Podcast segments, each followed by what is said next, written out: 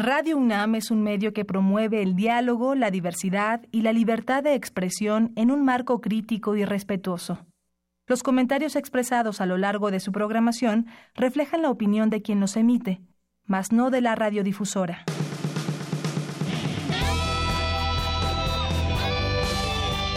Prisma RU. Relatamos al mundo.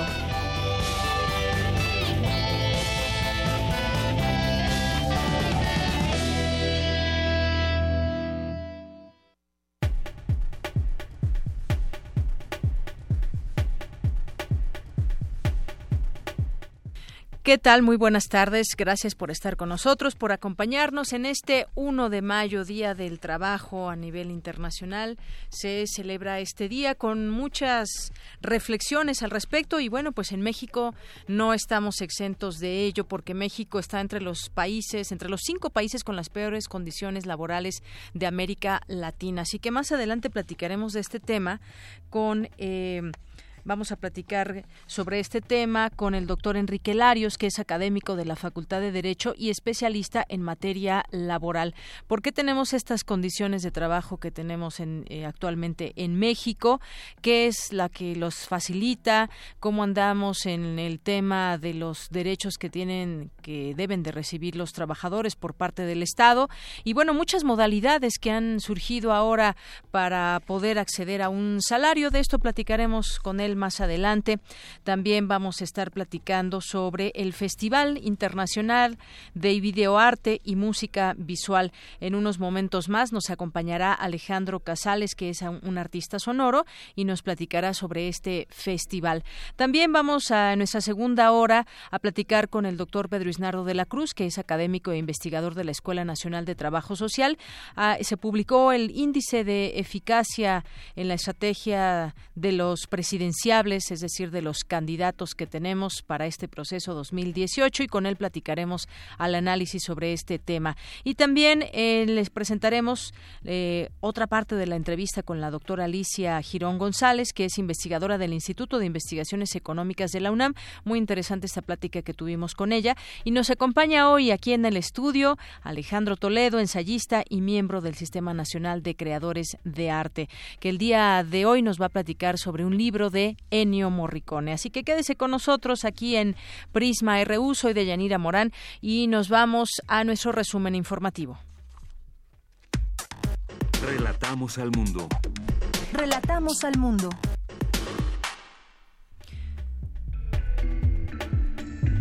Es la una de la tarde con seis minutos en este martes 1 de mayo.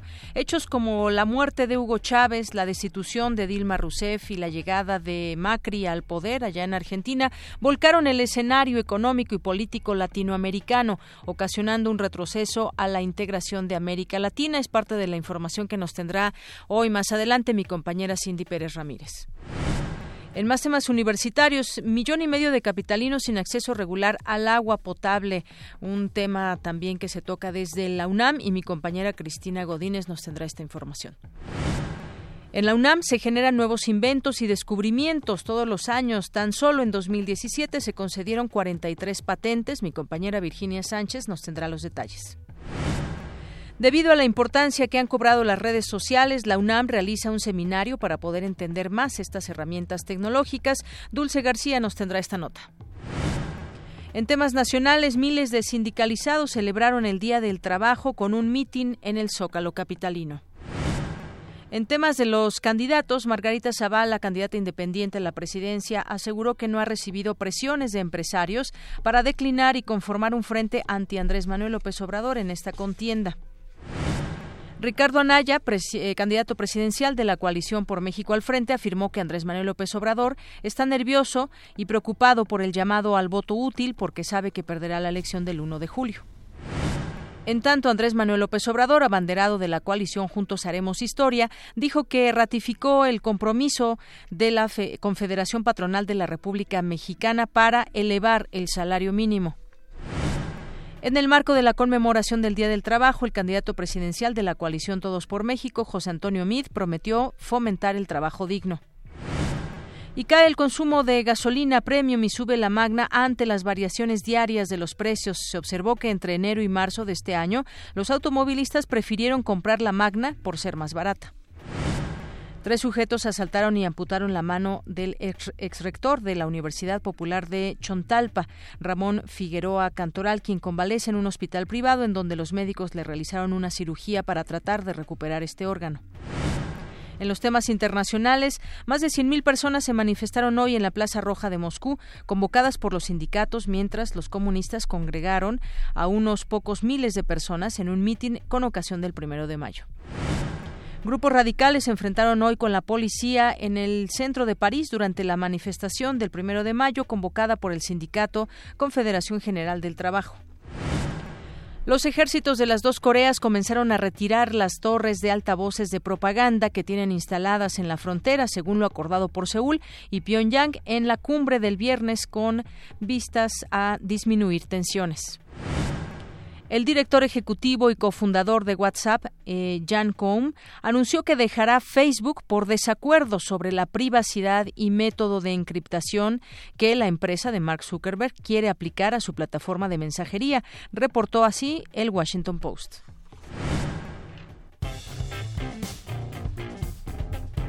Campus RU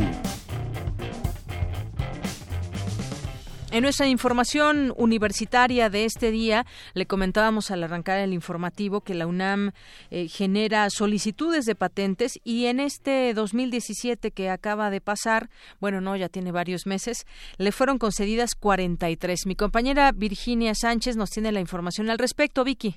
Hola, ¿qué tal, Yanira? Muy buenas tardes a ti y al auditorio de Prisma RU.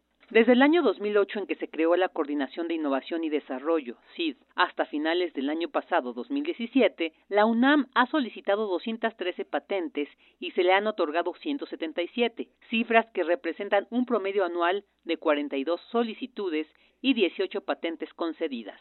Sin embargo, persiste el reto de alcanzar cifras más altas y compatibles con la dimensión del esfuerzo y el talento de los investigadores universitarios. Así lo señaló Juan Manuel Romero Ortega, titular de dicha entidad, durante la sexta edición del programa para el fomento al patentamiento y la innovación Profopi. Por su parte, Leonardo Lomelí Negas, secretario general de la UNAM, remarcó la importancia de impulsar esta cultura del patentamiento entre académicos y estudiantes. Es muy importante consolidar la cultura del patentamiento en nuestra universidad porque somos los principales clientes del Instituto Mexicano de la Propiedad Industrial, pero hay todavía un potencial muy amplio para que podamos elevar esta presencia, esta participación, como también lo hay en nuestro país. Y es precisamente en las universidades y en la Universidad de la Nación, con mayor razón, que debemos impulsar esta cultura no solamente entre nuestros académicos, sino entre nuestros estudiantes. Hay que acercarlos desde el principio a la importancia que debe de tener el registro de todas aquellas aportaciones al conocimiento y al desarrollo tecnológico de nuestro país que llevan a cabo los universitarios. En tanto, Miguel Ángel Margain, director general del Instituto Mexicano de la Propiedad Industrial, reconoció la importancia de la UNAM en el sistema de patentes a nivel nacional. Ustedes, la UNAM, es la principal cliente, es el principal cliente del sistema de patentes de México. Estas cifras cobran una mayor relevancia si consideramos que actualmente vivimos en esta economía del conocimiento, economía naranja, revolución 4.0, como ustedes le quieran llamar, pero también estamos viendo que estas patentes se están explotando. No nada más tenemos el título de patente, no nada más queremos el título universitario, queremos que el título universitario, que el título, el grado universitario, el, la patente se conviertan en algo y que se conviertan en crecimiento económico para el investigador, por supuesto, para la universidad y para la colectividad, para la nación. Cabe resaltar que el programa para el fomento del patentamiento y la innovación se organiza desde hace seis años con el objetivo de promover la innovación tecnológica y la cultura de la propiedad intelectual entre investigadores, profesores de carrera y técnicos académicos. Hasta aquí la información. Muy buenas tardes.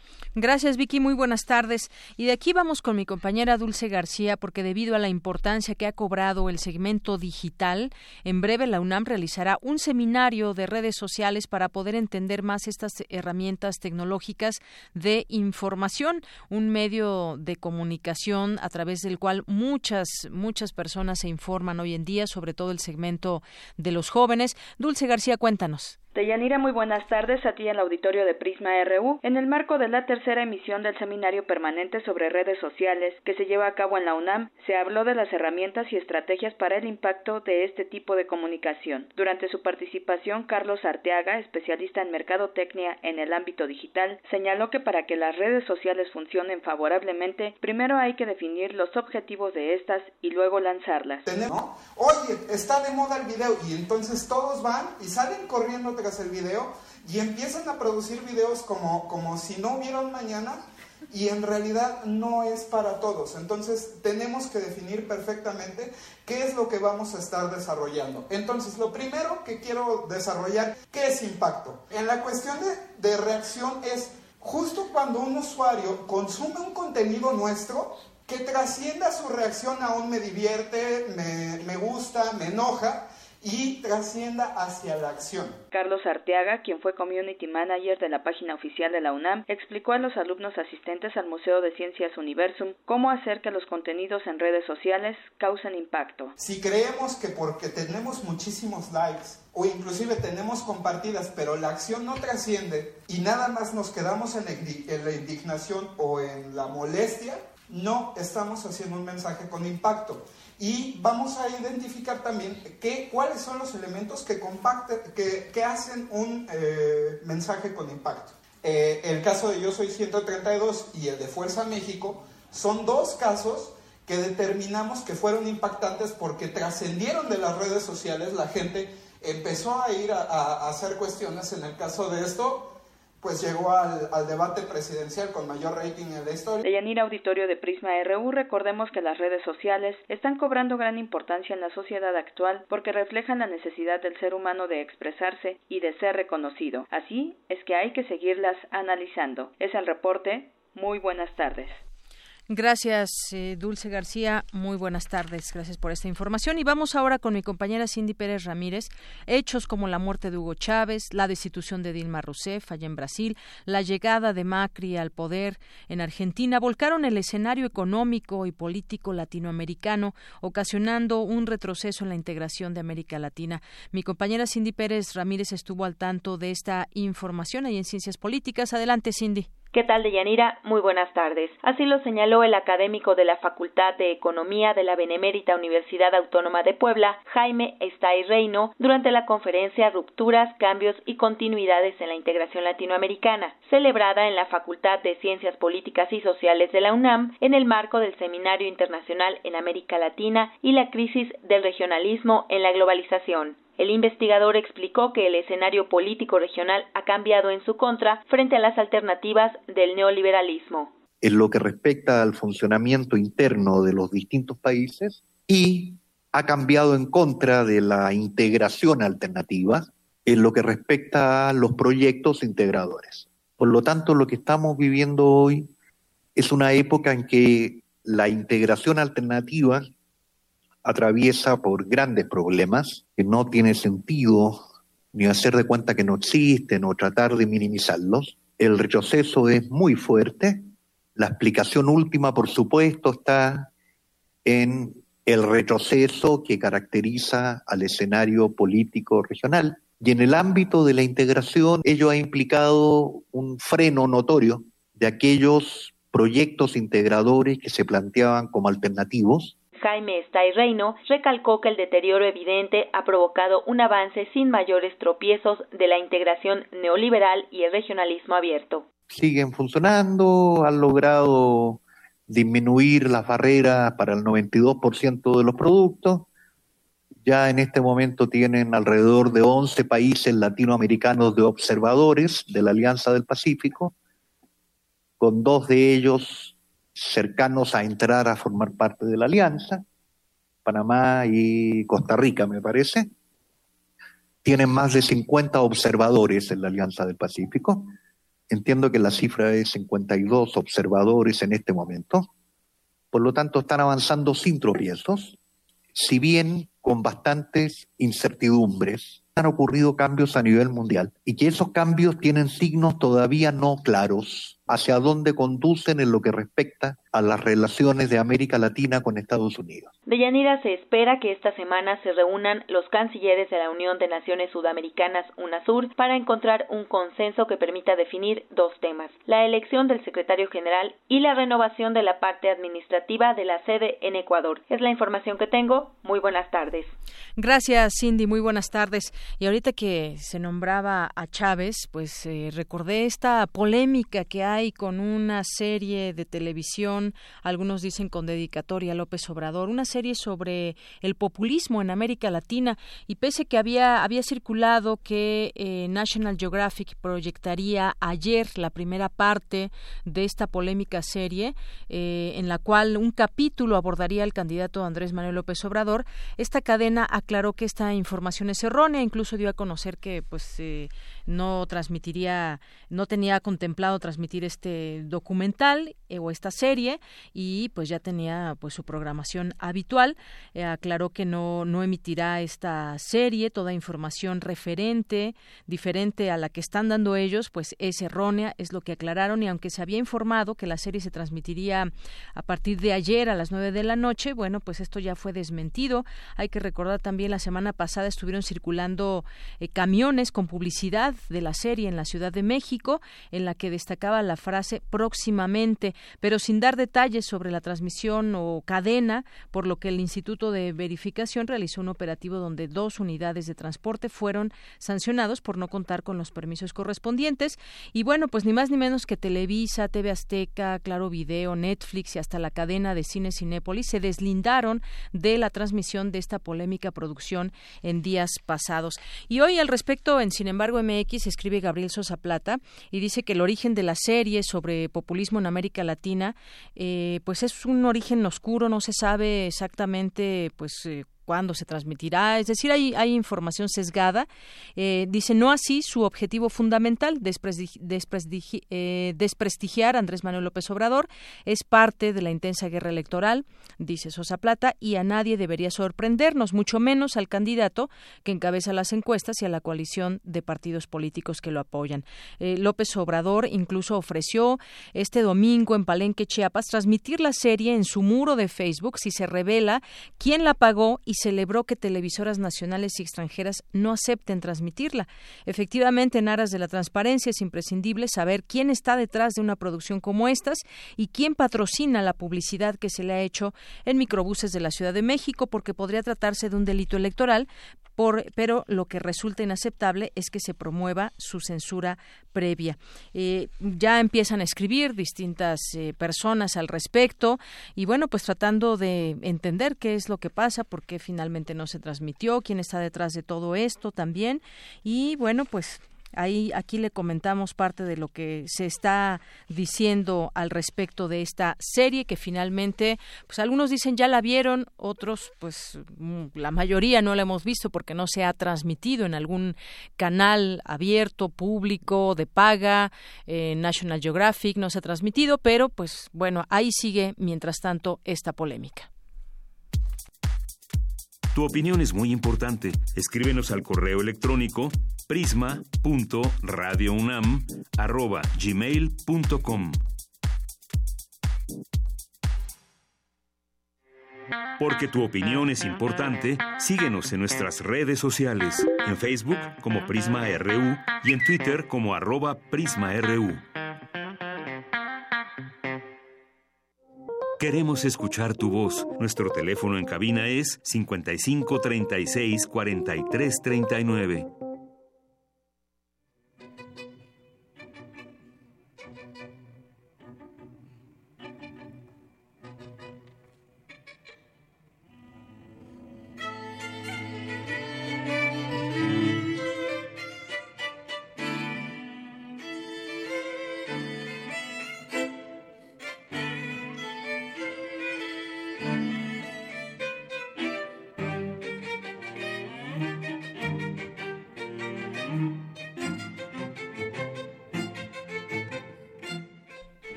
la tarde con 23 minutos y esta belleza musical es de la autoría de Alejandro Casales, artista sonoro que nos acompaña hoy aquí en Prisma RU de Radio UNAM. ¿Qué tal? Bienvenido Alejandro Casales. Muchas gracias a todos ustedes y muy buenas tardes. Oye, me platicaba sobre esta pieza musical. Bien, esta pieza se llama Esculturas, es interpretada por los hermanos Vitrán y el Cuarteto Latinoamericano.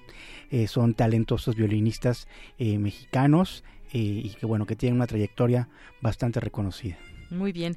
Eh, Alejandro Casales, pues eh, estás aquí para platicarnos del Festival Internacional de Video Arte y Música Visual. Platícanos, por favor. Bueno, este festival es una iniciativa que busca unir a las artes, la ciencia y las nuevas tecnologías a través de formas de expresión que son atractivas y ricas en desarrollo tecnológico. Asimismo, buscamos eh, presentar un conjunto de obras artísticas que se van a estrenar en versiones para cine, y Domo Digital en el Centro de Cultura Digital y en el Planetario Chapultepec de Cuernavaca. Además, este festival va a ser parte de las actividades del Día Internacional de la Luz, que fueron proclamados en la conferencia número 39 general de la UNESCO y que buscan difundir la celebración anual este 16 de mayo. Con esto esperamos que se siga valorando la función especial que desempeña la luz en la vida de los ciudadanos del mundo y en las esferas de la ciencia, la cultura, el arte, la educación y el desarrollo sostenible. Eh, esta última parte del desarrollo sostenible es muy compleja ya que eh, considera los derechos humanos, la paz y la educación de, calidad y a pesar de que son palabras muy muy fáciles de mencionar, eh, llevarlas a cabo o cumplirlas es muy muy difícil. Bueno, por otro lado, el festival tiene como objetivo difundir el videoarte y la música visual que describen una variada forma de enfoques creativos para trabajar con la luz, el sonido y la imagen en movimiento y los aportes son los de estimular y despertar el fenómeno de la percepción visual y auditiva. Las fechas para presentar esta actividad son del 4 al 31 de mayo, de 11 a 7 de la noche en el Centro de Cultura Digital. Y el 2 y 3 de junio, a las 12 y a las 4 de la tarde respectivamente, van a ser las muestras en el Domo Digital del Parque Estatal Urbano Chapultepec en Cuernavaca. ¿Dónde quedan las sedes? Bueno, el Centro de Cultura Digital se encuentra en Paseo de la Reforma, esquina con la calle de Lieja, en la delegación Cuauhtémoc. Esto es en, en sobre Avenida de la Reforma y es el conocido lugar que se llama Estela de Luz. Por otro lado, el Domo Digital que se encuentra en el Parque Estatal Urbano Chapultepec en Cuernavaca que es la calle de bajada de Chapultepec 27 en Chapultepec, en Cuernavaca, Morelos. Es un parque muy conocido, es un parque temático para toda la familia y ahí se van a llevar a cabo las funciones el 2 y 3 de junio. Básicamente la muestra del Centro de Cultura Digital es gratuita y para todo público. Incluso hay una rampa para gente que vaya con silla de ruedas o necesite entrar con algún aparato de discapacidad. También hay elevador y la entrada es libre y es abierto para toda la familia mexicana. Eh, el domo digital tiene un costo de 10 pesos y el Parque Estatal Urbano de Chapultepec también. Hay descuentos para personas mayores que presentan sus tarjetas del INAPAM, del INSEN y por supuesto los niños menores de 6 años no pagan ninguna cuota. Eh, por otro lado vamos a tener una, una inauguración que es muy muy especial que se va a llevar a cabo el 3 de mayo a las 7 de la noche. Y vamos a tener un programa de conciertos que va a ser único. En este programa vamos a inaugurar o reinaugurar más bien una pieza de Paula Weiss que se ha editado eh, en formato para cine y se ha acomodado con un, un audio surround y es su pieza que se llama Corazón. También vamos a inaugurar obras de Alessandro Scarlatti, que son bellezas musicales de, de la historia de la humanidad y vamos a presentar una curaduría de cuatro movimientos de Scarlatti. Básicamente son los conciertos para flauta que escribió Scarlatti antes de morir y que dedicó a Joaquín Quantz. Por otro lado, vamos a presentar estrenos únicos que son de Antenor Ferreira, Santiago Echaverri, Joao Pedro Oliveira y David Pauling. También tenemos una reposición de Richard Blackmore, que es un autor popular muy conocido por los rockeros eh, y este, este guitarrista que perteneció a la banda de Dead Purple y que tuvo un proyecto que se llamaba Rainbow. Aquí vamos a presentar una obra de ese proyecto que se llama Stargazer y quiere decir el astrónomo. Se hizo un arreglo para, para, instrumentos, para cuerda y viento y va a concluir esta pieza la inauguración del 3 de mayo a las 7 de la noche. Por si fuera poco, la exposición de obras tiene un programa riquísimo en cuanto al contenido artístico que es muy muy alto y que fue muy difícil seleccionar. Tenemos obras de China, tenemos obras de, de, talentosas eh, productoras italianas como Daniela Lucato y Sabina Bonici.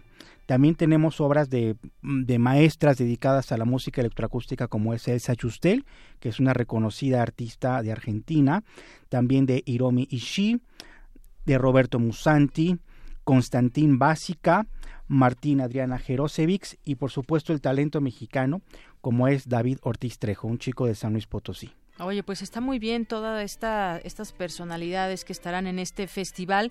Y sobre todo, eh, Alejandro, me llama mucho la atención pues esta unión entre el arte, la ciencia y las nuevas tecnologías, que no es, digamos, tan común, pero que vamos a ver eh, como parte de este festival, esa unión a través de la forma de formas de expresión, nos decías, atractivas y ricas en desarrollo tecnológico. Así es, eh, todo esto se vincula con el Día Internacional de la Luz y la electricidad, la luz, todo lo que se, lo que se dirige a través de esta, de este descubrimiento humano es lo que ha, hecho que coadyuve toda esta, esta actividad entre distintas disciplinas. Tenemos un sitio informativo en el cual la gente puede consultar el programa y ah, puede también conocer las biografías de los autores. Y el sitio es el siguiente, se llama www.visualmusic.info visual, visualmusic.info. Ahí la gente puede conocer las biografías, puede conocer a los instrumentistas, que son chicos muy talentosos, y voy a considerar sus nombres por acá, que es Mariana Chávez en la flauta, Leonardo Chávez en el violín, Gerardo Aponte en el violín y David Sánchez. Todos ellos son mexicanos de una alta calidad interpretativa y que he tenido, pues bueno, el honor de presentar mis obras con ellos desde hace algún tiempo. Eh, les recuerdo que también tenemos obras para planetario.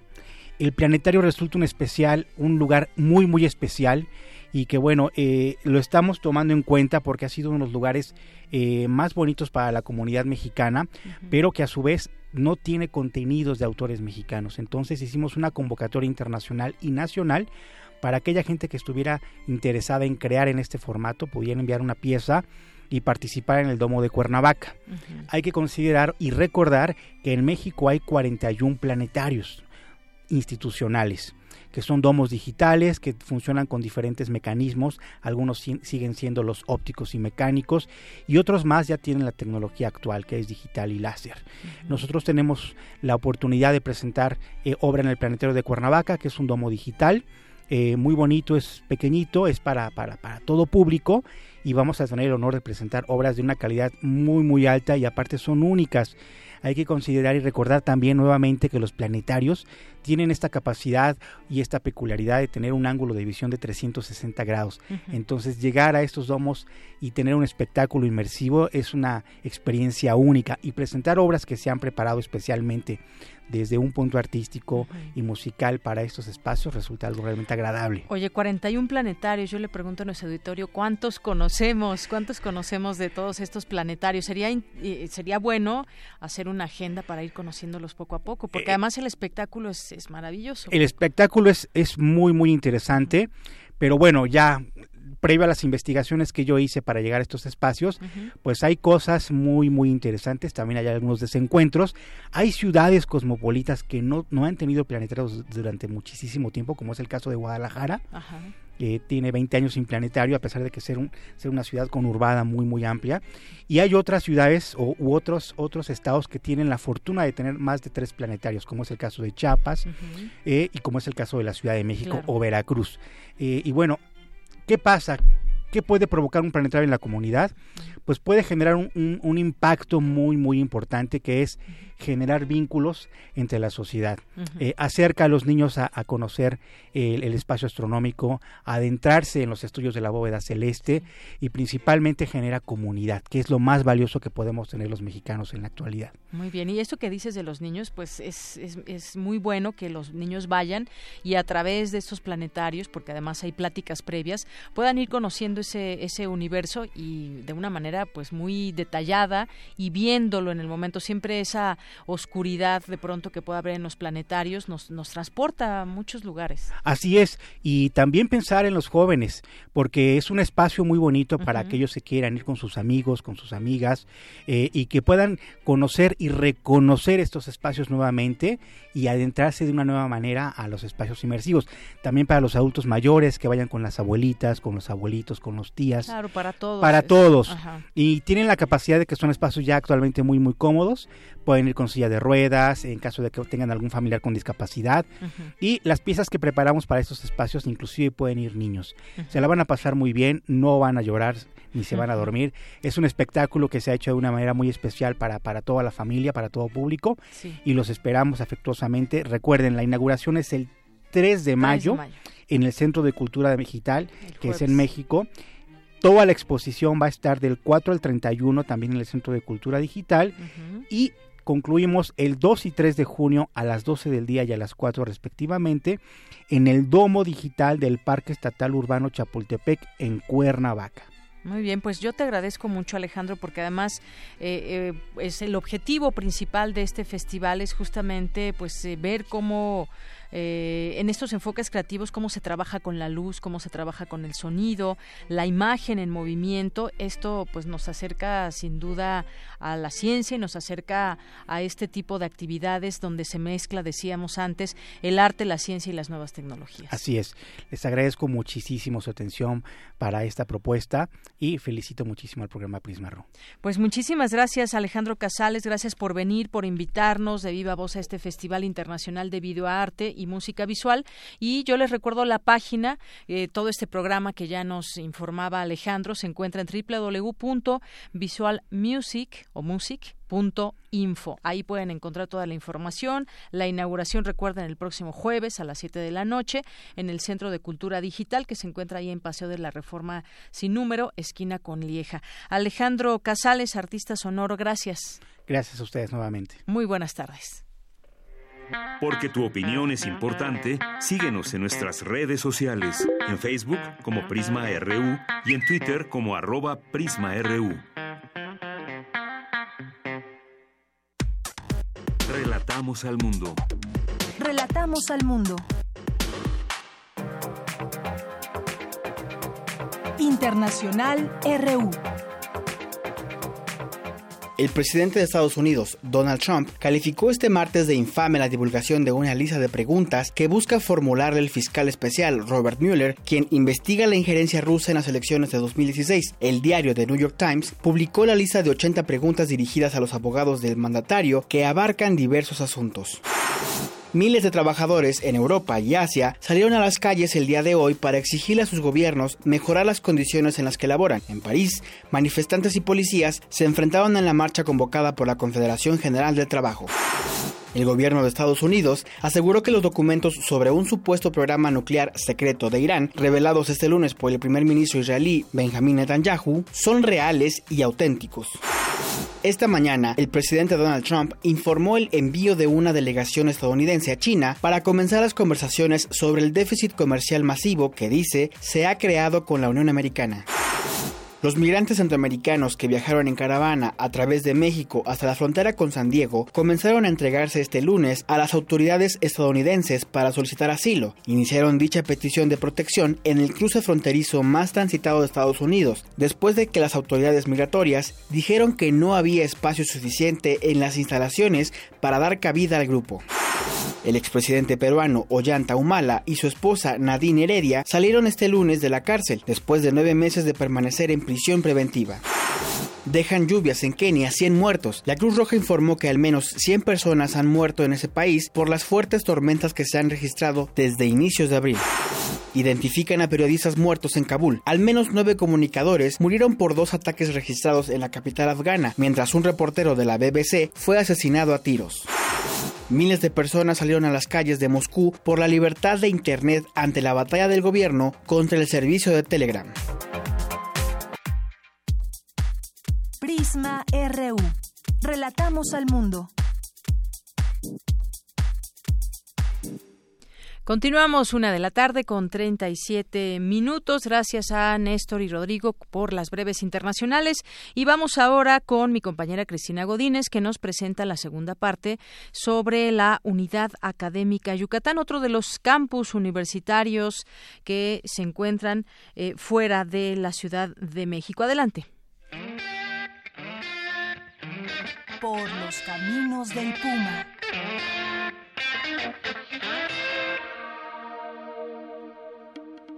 La Unidad Académica Yucatán de la UNAM tiene en esta zona del país varias dependencias. La más antigua es la de CISAL, cuyo trabajo tiene que ver con temas de manejo y conservación de la región. Además, es la sede de la licenciatura en manejo sustentable de zonas costeras.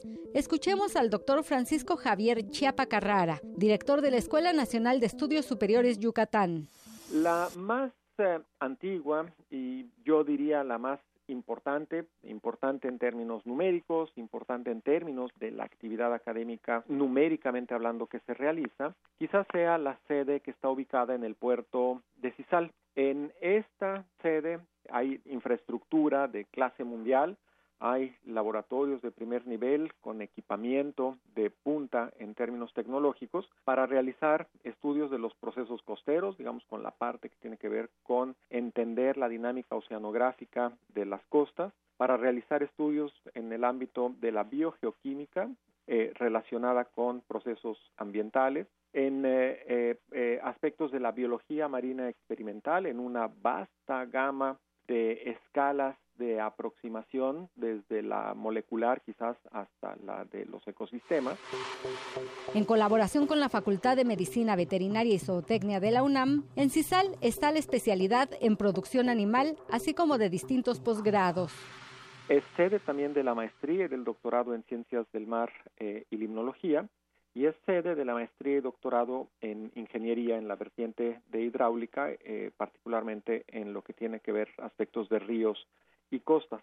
De tal suerte que pues eh, eh, la vida académica de CISAL es muy rica y existen programas desde el nivel licenciatura hasta el doctorado y por supuesto la inserción de colegas eh, que realizan estancias postdoctorales y cátedras con ACIT, así que hay una vida académica muy rica en el puerto de CISAL.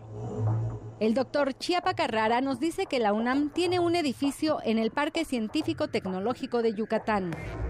En ella participan las facultades de Química y de Ciencias, así como el Instituto de Investigaciones en Matemáticas Aplicadas y en Sistemas, el IMAS, y ahí se han creado varios grupos de trabajo que desarrollan programas de investigación y servicios relacionados, por ejemplo, con ciencias de la computación, que de hecho en agosto próximo iniciará también como programa de posgrado universitario, en eh, química analítica, particularmente con el desarrollo del laboratorio de isótopos estables, en eh, términos de conservación de la biodiversidad con programas de ecogenómica, conservación de la biodiversidad y análisis espacial de los hábitats costeros. En Yucatán, la comunidad universitaria está conformada tanto por el personal de las sedes mencionadas como la del personal adscrito al Centro Peninsular en Humanidades y Ciencias Sociales en la ciudad de Mérida. El personal académico actualmente, considerando los profesores de carrera de tiempo completo, los investigadores de carrera de tiempo completo, los técnicos académicos principalmente, suma unas 110 personas. A ellos se añaden el eh, personal administrativo, que suman otras 55 personas, y se añade asimismo la comunidad estudiantil que ya tiene presencia en Yucatán desde el 2016 en dos programas de licenciatura, la que comenté de manejo sustentable de zonas costeras y la que hasta ahora ha sido albergada en las instalaciones del Centro Peninsular en eh, Humanidades y en Ciencias Sociales, que es en desarrollo y gestión interculturales. Además existe en eh, el CEPSIS la maestría en trabajo social y la comunidad estudiantil que actualmente desarrolla sus actividades académicas en Yucatán alcanza cerca de los 290 a 310 estudiantes dependiendo del semestre.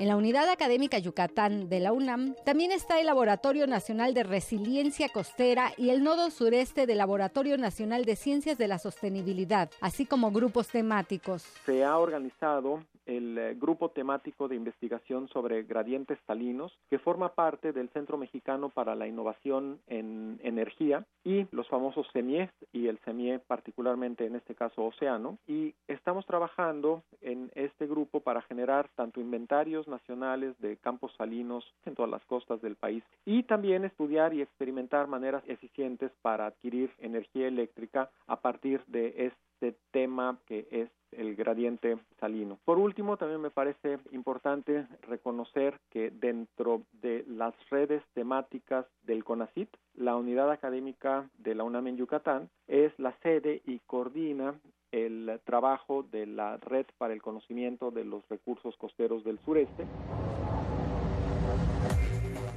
Como podemos apreciar, la presencia Puma en Yucatán es muy relevante. Para Radio UNAM, Cristina Godínez. Por los caminos del Puma.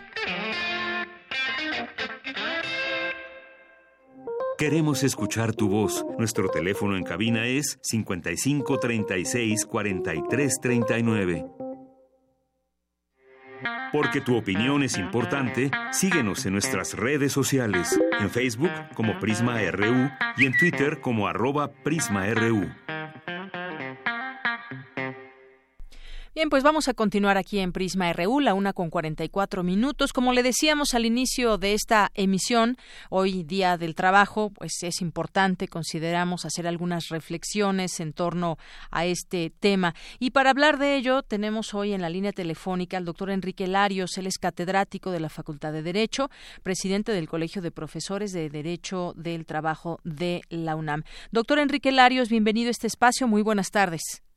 Deyanira, muy buenas tardes y muy buenas tardes a la audiencia de Radio UNAM. Gracias, doctor. Pues platicar con usted sobre varias, varios enfoques que puede haber con respecto a este tema de México. Algunos dicen entre los cinco países con las peores condiciones laborales de América Latina, según el Banco Interamericano de Desarrollo.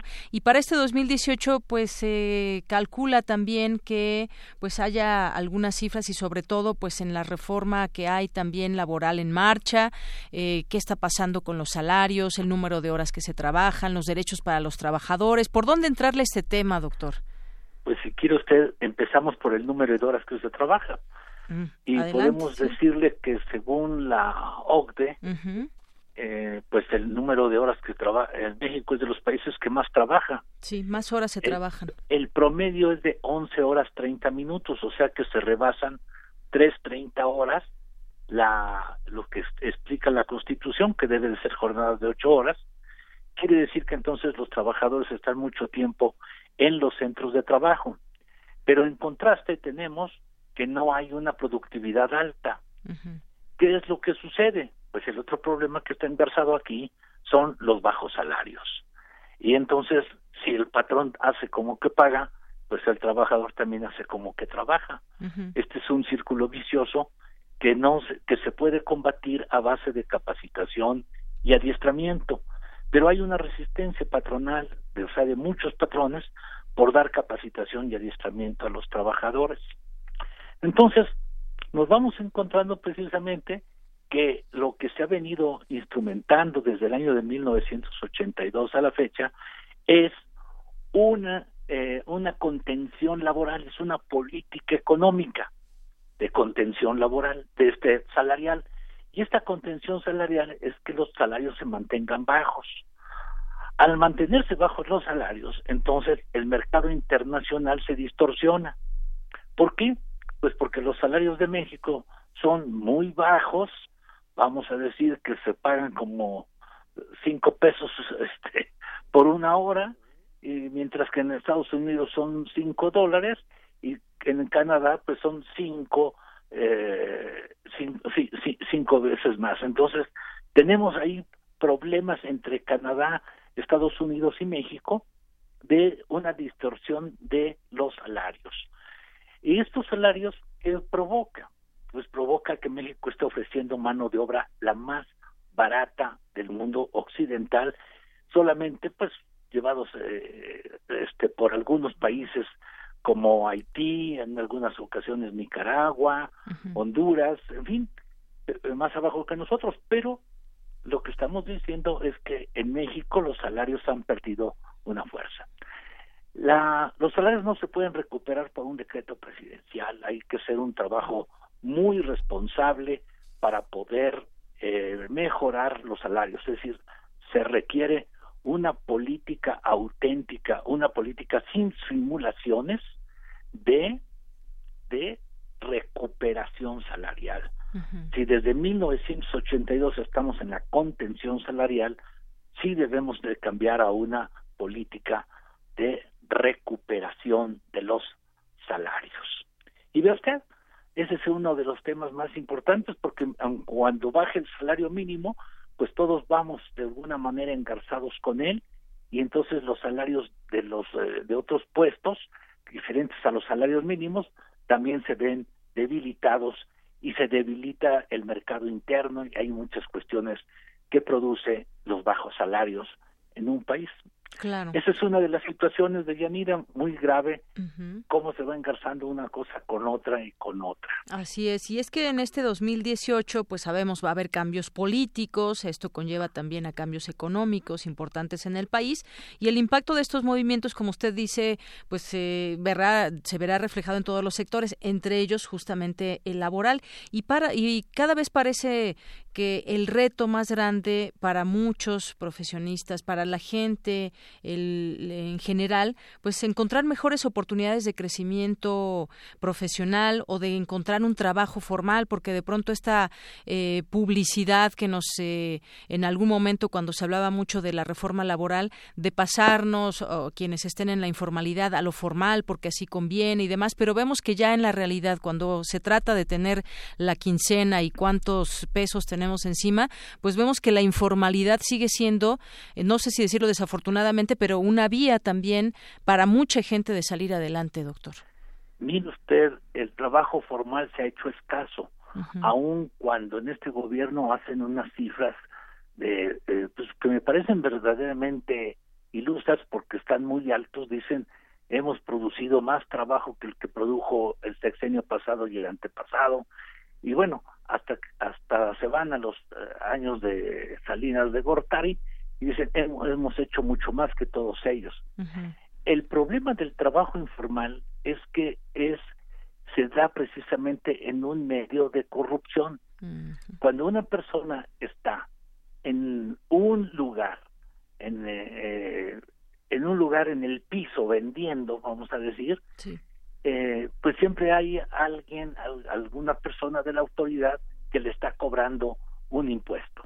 No es un impuesto que vaya a dar a la Secretaría de Hacienda, no, es un impuesto negro, es un impuesto que, que, opaco, que no sabemos a dónde va a dar, pues va a dar a, los bolsillos pues de algunas personas que este pues que, manejan la corrupción en los círculos oficiales. Imagínense cuántos puestos hay en cada delegación y cuánto dinero recaban, son cantidades millonarias. Bueno, tiene usted eso, pero también tenemos una gran cantidad de trabajadores informales en este en, en, los propios centros de trabajo. Hay muchos trabajadores que están laborando de manera informal. La informalidad es un mal muy grave pero lo ha producido este sistema de ofrecer hacia el extranjero eh, mano de obra barata. Creo que eso es lo más grave. Y si usted quiere, pasamos a hablar de la reforma laboral. Claro, me gustaría mucho que nos hable de la reforma laboral. ¿Qué ha pasado con esta reforma? El año pasado hubo una reforma a la Constitución en la cual se establecieron nuevas formas de hacer justicia laboral. Eh, eh, esta reforma del año pasado se tenía que concretar para el 24 de febrero de este año. Eh, no se concretó, pero no se concretó porque se presentó un proyecto de, reglamentación de la reforma constitucional eh, firmado por dos líderes sindicales, uno Tereso Medina de la CTM, e Isaías, Isaías González de las Croc. estos dos personajes solamente firmaron un proyecto dictado desde el gobierno. Es decir, no tienen la capacidad de ellos para, ni, ni la capacidad ni tienen el personal para poder hacer una reforma de esa naturaleza. Y en esa circunstancia, bueno, pues lo que pasó es que ese proyecto venía todavía a dejar en una condición mucho más pobre a los trabajadores. Por ejemplo, traía una reforma al artículo eh, al artículo 47 donde eliminaba las la el aviso por escrito para despedir a un trabajador. Es decir, ¿cómo lo puedes despedir? Simplemente cierra la puerta y que ya no entre. Esto, lógicamente, que es una humillación para los trabajadores. Traía, por ejemplo, el outsourcing total. El outsourcing total son empresas que rentan trabajadores. Y bueno, pues al trabajador tratan como cosa y lo mandan un día a una empresa, lo mandan otro día a otra, lo mandan en un turno, lo mandan a otro turno y el trabajador por su necesidad pues va soportando todo este tipo de cuestiones que incluso en los cambios de turno generan graves problemas de salud a los trabajadores. eh, este proyecto de reformas nuevamente establecía en lo que en los nuevos centros de conciliación un sistema tripartita. Esto no lo contiene la, la reforma constitucional. ¿Y qué es un sistema tripartita? Pues un sistema donde el, donde se resigna a un titular de un de un centro de conciliación, pero tiene eh, paralelamente representantes de los trabajadores y representantes de los patrones. En el caso de los trabajadores son representantes de los sindicatos. Y entonces estos van van al, limitarían el ejercicio de la conciliación en las juntas de conciliación. En lo que ya desapareciendo las juntas de conciliación, entrarían los centros de conciliación. Uno de los cambios de la reforma. Esos son los cambios que tenía que llevar la reforma, pero no con el tripartismo, sino con un órgano autónomo, con un órgano descentralizado del Estado que pudiese ejercer la conciliación Luego, otro error es que hablaban de, hablan, de, hablan en este proyecto de la conciliación obligatoria. La, conciliación no puede ser obligatoria. Puede ser obligatorio que yo concurra a ese centro y si no hay ningún arreglo, pues simplemente pasamos a otra instancia que sería la, la instancia judicial laboral y entonces en esa instancia ya se resolvería por un juez o por un magistrado resolvería el problema pero no puede ser una conciliación obligatoria. Y cuando analizamos este proyecto al cual nos opusimos en diversos foros, le encontramos muchos problemas. Pero quiero decirle que hubo una cuestión muy importante. Diversos sectores de la sociedad se movilizaron pidiéndole al Senado que este proyecto de reforma laboral no lo no pasara, que no siguiera este proyecto de reforma laboral. Todavía lo intentaron pasar para un para una votación fast track no pudo pasar y digo afortunadamente para los trabajadores. Si a los trabajadores preguntan qué pueden festejar hoy pues festejen que no les quitaron sus derechos. Pero ese proyecto pues todavía está pendiente eh, no lo no lo no lo resolvió el Senado de la República todavía tendría que pasar a la Cámara de Diputados pero pues todavía le quedan dos meses eh, que son mayo, junio y parte de julio, les quedarían a los a los eh, al gobierno para intentar mediante un periodo extraordinario de sesiones pasar esa reforma. Insisto, la reforma tiene muchos problemas técnicos, muchos problemas que generarían mayor desigualdad entre, entre las personas que tienen un capital y las personas que no lo tienen. Y esta desigualdad viene a generar problemas graves. A mayor desigualdad, pues lo que hemos visto es que viene mayor eh, mayor eh, inseguridad y a mayor inseguridad mayor impunidad y lógicamente esto es un círculo vicioso que nos viene a generar problemas en la sociedad en su conjunto. Eh, quizás los autores del, del proyecto de reforma que firmaron nada más los señores Tereso e Isaías, eh, pues no entienden que en este país se requieren muchas, muchas, eh, eh la desigualdad y no para incrementarla. Claro. Porque el incrementar la desigualdad incrementa todos los demás males que tenemos. Exactamente pues afortunadamente no pasó la reforma eh, laboral, esperemos que eso se deje a que el nuevo gobierno, sea del signo que sea, esté eh, dispuesto a, bueno, tome este capítulo porque está pendiente una reforma constitucional que debemos reglamentar y que nosotros lo que tenemos que veamos que, esa reforma constitucional tenga tenga eh, el esa reforma tenga el contenido que le ordena la Constitución y no un contenido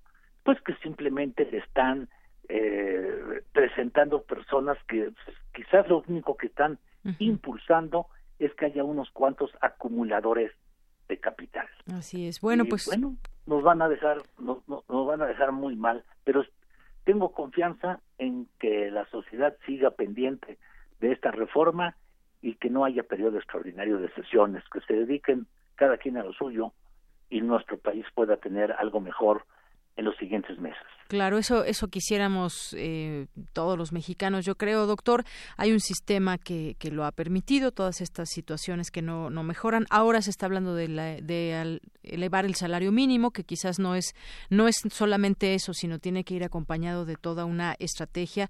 Pero bueno, seguiremos platicando estos temas porque pues no acaban, lo que se nos acaba es el tiempo, doctor, pero por lo pronto pues yo le agradezco mucho que nos haya explicado y nos lleve a esta reflexión hoy, 1 de mayo muchas gracias, Daniela, y muchas gracias a su audiencia. Gracias, doctor. Hasta luego.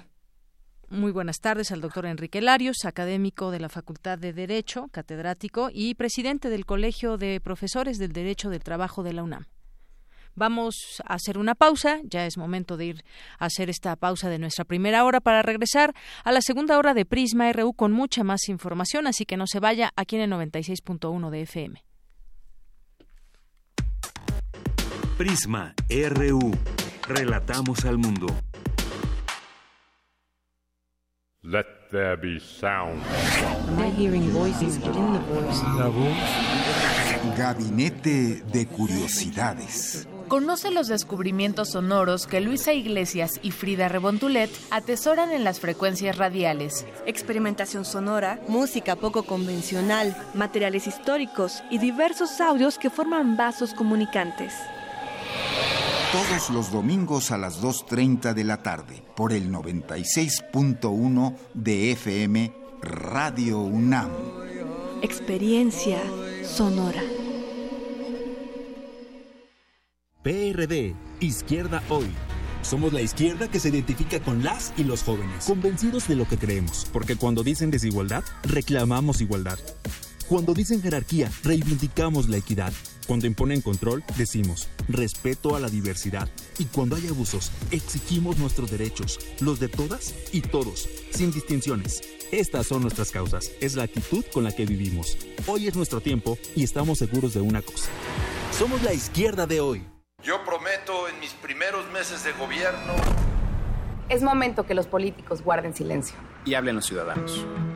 Estoy cansada de sentirme amenazada por el simple hecho de ser mujer. Estoy cansada de ganar menos que un hombre. Quiero respeto. Quiero oportunidades. Lo que más quiero es igualdad. Con Nueva Alianza es de ciudadano a ciudadano. La Facultad de Medicina de la UNAM, a través del Departamento de Psiquiatría y Salud Mental, ofrece a la comunidad universitaria los servicios de su Clínica de Atención Integral para las Adicciones de lunes a viernes de 10 a 18 horas. Para más información, comunícate al teléfono 56 23 21 27 o consulta la página www.psiquiatria.facmed.unam.mx. Papá, mamá, sí me contrataron. Felicidades, mija. ¿Qué pasó? ¿No te pidieron experiencia como antes? No, abrieron plazas porque ahora el gobierno le va a pagar a la empresa una parte de mi salario mientras me capacitan. Uy, cómo me acuerdo de mi primer salario. Cada año miles de jóvenes sin experiencia buscan trabajo. Por eso el Partido Verde promoverá reformas a la ley para incentivar a las empresas a que contraten jóvenes en busca de su primer empleo. Partido Verde, tu bienestar es nuestro deber. Candidato a la presidencia de la República Coalición Todos por México Verde PRI Nueva Alianza. ¿Qué significa la amnistía que propone López Obrador?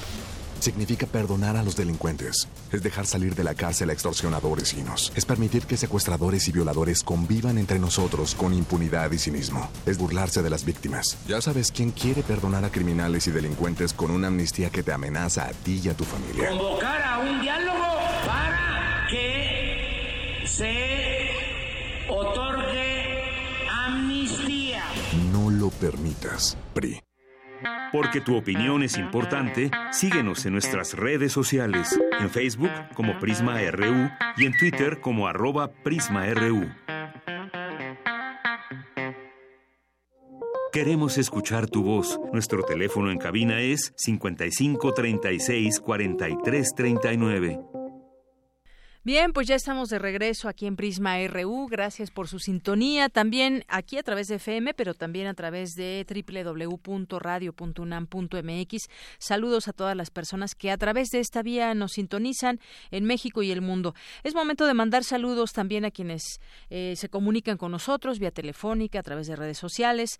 Jos Leviatán, muchos saludos. Napoleón Cárdenas, que por aquí nos dice, eh, dice felicidades por el trabajo del equipo de Prisma. Siempre admirado por la radio. Muchas gracias, Napoleón. Y nos dice, yo trabajo en la informalidad en un mercado haciendo diseño en láser. Cuando pedí apoyo nunca lo conseguí. Hoy no sé a quién va ese dinero que doy cada fin de semana. Gracias, Napoleón. Pues sí, como tú, mucha gente seguramente se identifica y cosas que no debieran suceder porque no están, digamos, dentro de toda esta formalidad que quisiéramos y además de la que nos dice el propio gobierno. Nos dice el Sarco Iquetecuani, dice la Cuauhtémoc hace años llegaban los portafolios con hartos papeles para el señor delegado.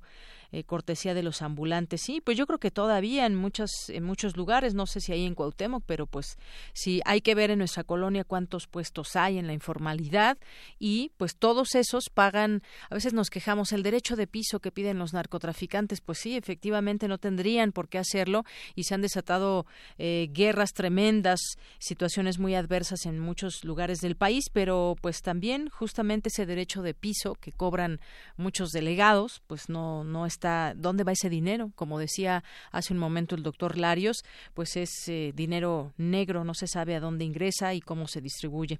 Eh, Carla Gómez, también muchos saludos.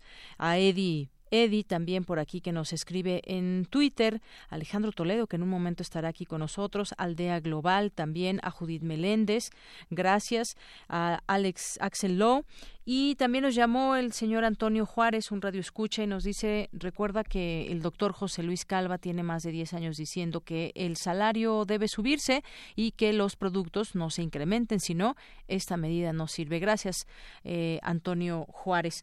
Y bueno, hace rato comentábamos sobre este documental que no, no hemos visto y no sabemos si va a salir y no sabemos qué intenciones oscuras o claras tenga todo esto, pero fíjese, también al respecto, el periodista Ricardo Rafael ofreció algunos detalles del productor de este documental sobre el populismo y dice que este ejecutivo, Javier García Mata, por la información disponible, vale decir que este señor no había hecho antes ningún documental.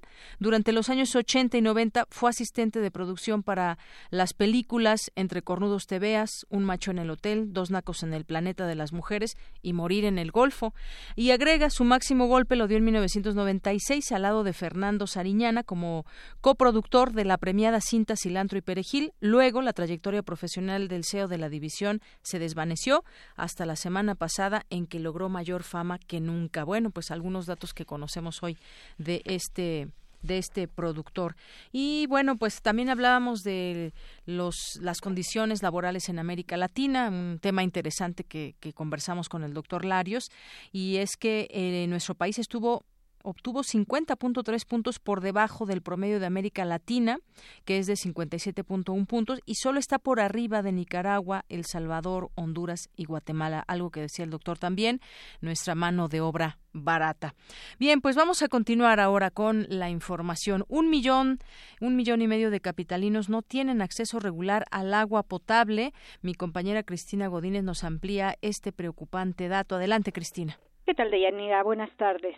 En la cuenca del Valle de México, en materia de agua, vivimos una situación no sustentable, por lo que urge recuperar los ciclos de este recurso con estrategias claras como la gestión de servicios hídricos ambientales y el acceso equitativo. Al participar en la sesión hacia un manejo sostenible del agua, diagnóstico y propuestas de política pública desde la UNAM, coordinado por el Seminario Universitario sobre Medio Ambiente e Instituciones, Pedro Moctezuma Barragán, académico de la Universidad Autónoma Metropolitana, dijo que al menos 1.443.000 habitantes de la Ciudad de México no tienen acceso regular al vital líquido. Bueno, en primer lugar, hablar de esta disparidad entre el poniente, norponiente y el oriente sur de la ciudad el oriente sur es la zona productora de agua y es la que no cuenta con agua por problemas de infraestructura. Guajimalpa tiene tres veces más agua que Tláhuac, sin contar al millón 443 mil habitantes de la ciudad que no tienen agua regular. Esos tandeos de cada 12 días, en algún caso cada 17 días. En la mesa dedicada al desglose del tema del agua, realizada en el Instituto de Investigaciones Sociales, José Antonio Hernández Espriu, especialista en hidrogeología ambiental de la Facultad de Ingeniería de la UNAM, señaló que uno de los aspectos primordiales para construir una estrategia integral es la disponibilidad informativa, es decir, abrir los datos sobre los mantos freáticos relacionados con la calidad química del líquido. Por su parte, Elena Burns, coordinadora de planeación del Centro para la Sustentabilidad de la UAM, comentó que México se halla en el punto de cambio de paradigma en el abordaje del agua, por lo que se requiere convertir cada iniciativa en voluntad política. Por último, Leticia Merino, coordinadora del SUSMAI, expresó que las discusiones sobre cada uno de los temas serán incluidas en una publicación más extensa, en donde los asuntos considerados en la agenda ambiental se abordan con mayor profundidad. Deyanira, este es mi reporte. Buenas tardes. Gracias, Cristina. Muy buenas tardes. Porque tu opinión es importante, síguenos en nuestras redes sociales, en Facebook como Prisma RU y en Twitter como arroba PrismaRU.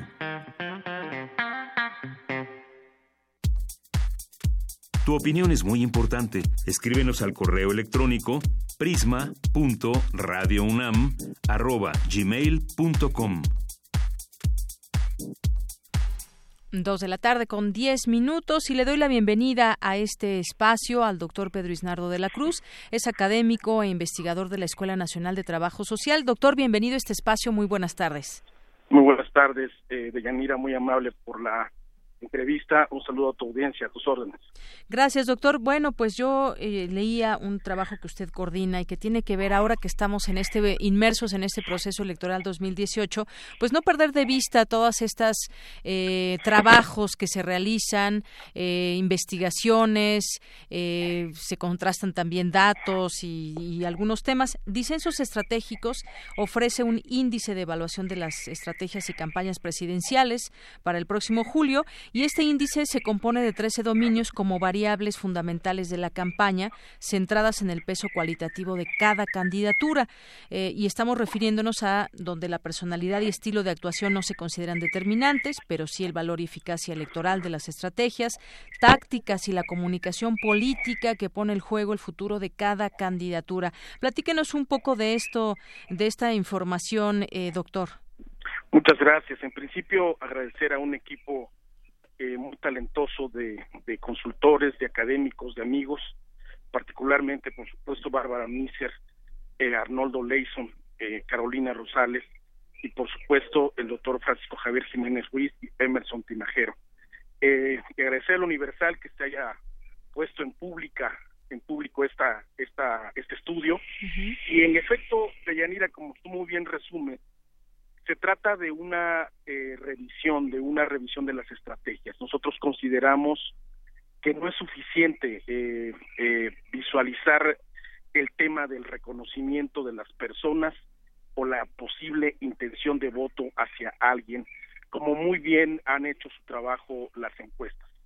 Y en efecto, lo que hemos encontrado es que en una mirada de más largo plazo, desde la óptica de las estadísticas electorales en las últimas elecciones presidenciales, así como eh, otros elementos que consideramos claves o fundamentales, cómo el peso de los actores, llámese la propia presidencia de la República, los empresarios están tomando un lugar nuevamente importante en la elección presidencial, los expresidentes, particularmente Calderón, Fox y el presidente, por supuesto, en turno que he señalado, y a su vez otras variables como la propia capacidad de desempeño de los candidatos en los debates o incluso en los posdebates, ¿no? El propio Anaya ha sido un personaje muy, muy importante en buscar aprovechar el periodo del posdebate como un triunfador eh, sin par frente a Mitt particularmente y el hecho de que consideremos otras variables, entre ellas el, la comunicación política eh, más allá del, debate eh, y sobre todo eh, la forma en que ellos buscan diferenciarse de los adversarios más cercanos, pues nos sugiere que hay varios elementos que objetivamente pesan y en ese sentido hemos hemos buscado establecer coordenadas que nos permitan dimensionar qué, qué puede pasar realmente, cuál es la, la tendencia eh, de la estrategia que puede ser más, más promisoria, más, más, más favorable a uno u otro candidato o candidata, y a su vez eh, cómo podríamos pensar que sobre todo eh, a esta a este momento que llegó el estudio en abril a la altura más o menos de unos días posteriores al primer debate constitucional, eh, cómo podemos visualizar en qué momento van.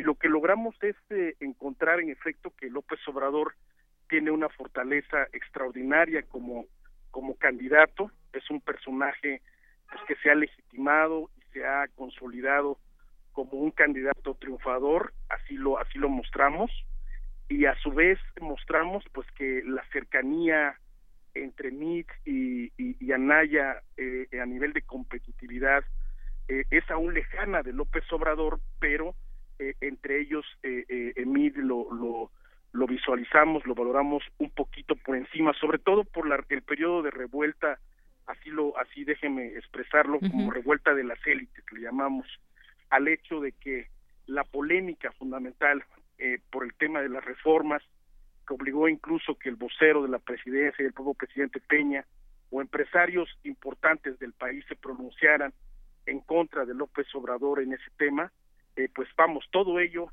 anudado el, el, el, el, la alianza eh, previa al debate de Ríos Peter, el, el senador con licencia, y el propio gobernador michoacano Silvano, este, pues nos da justo un, un ligero, un, le, le, llamamos ahí una, una revitalización táctica de mí frente a una campaña que si bien es eh, propagandísticamente muy, muy interesante, muy em, eh, llamativa como la de como la de Anaya, consideramos que no ha eh, hecho el efecto genuino, el efecto persuasivo que pensamos que podría haber hecho desde noviembre hasta marzo, en lo particular y, y en las semanas de abril que valoramos en la en la en el índice que usted al inicio señaló. Así es, doctor. Y bueno, en este sentido también ya nos, eh, nos habla de lo que está haciendo este proceso, lo que se está viendo, lo que no.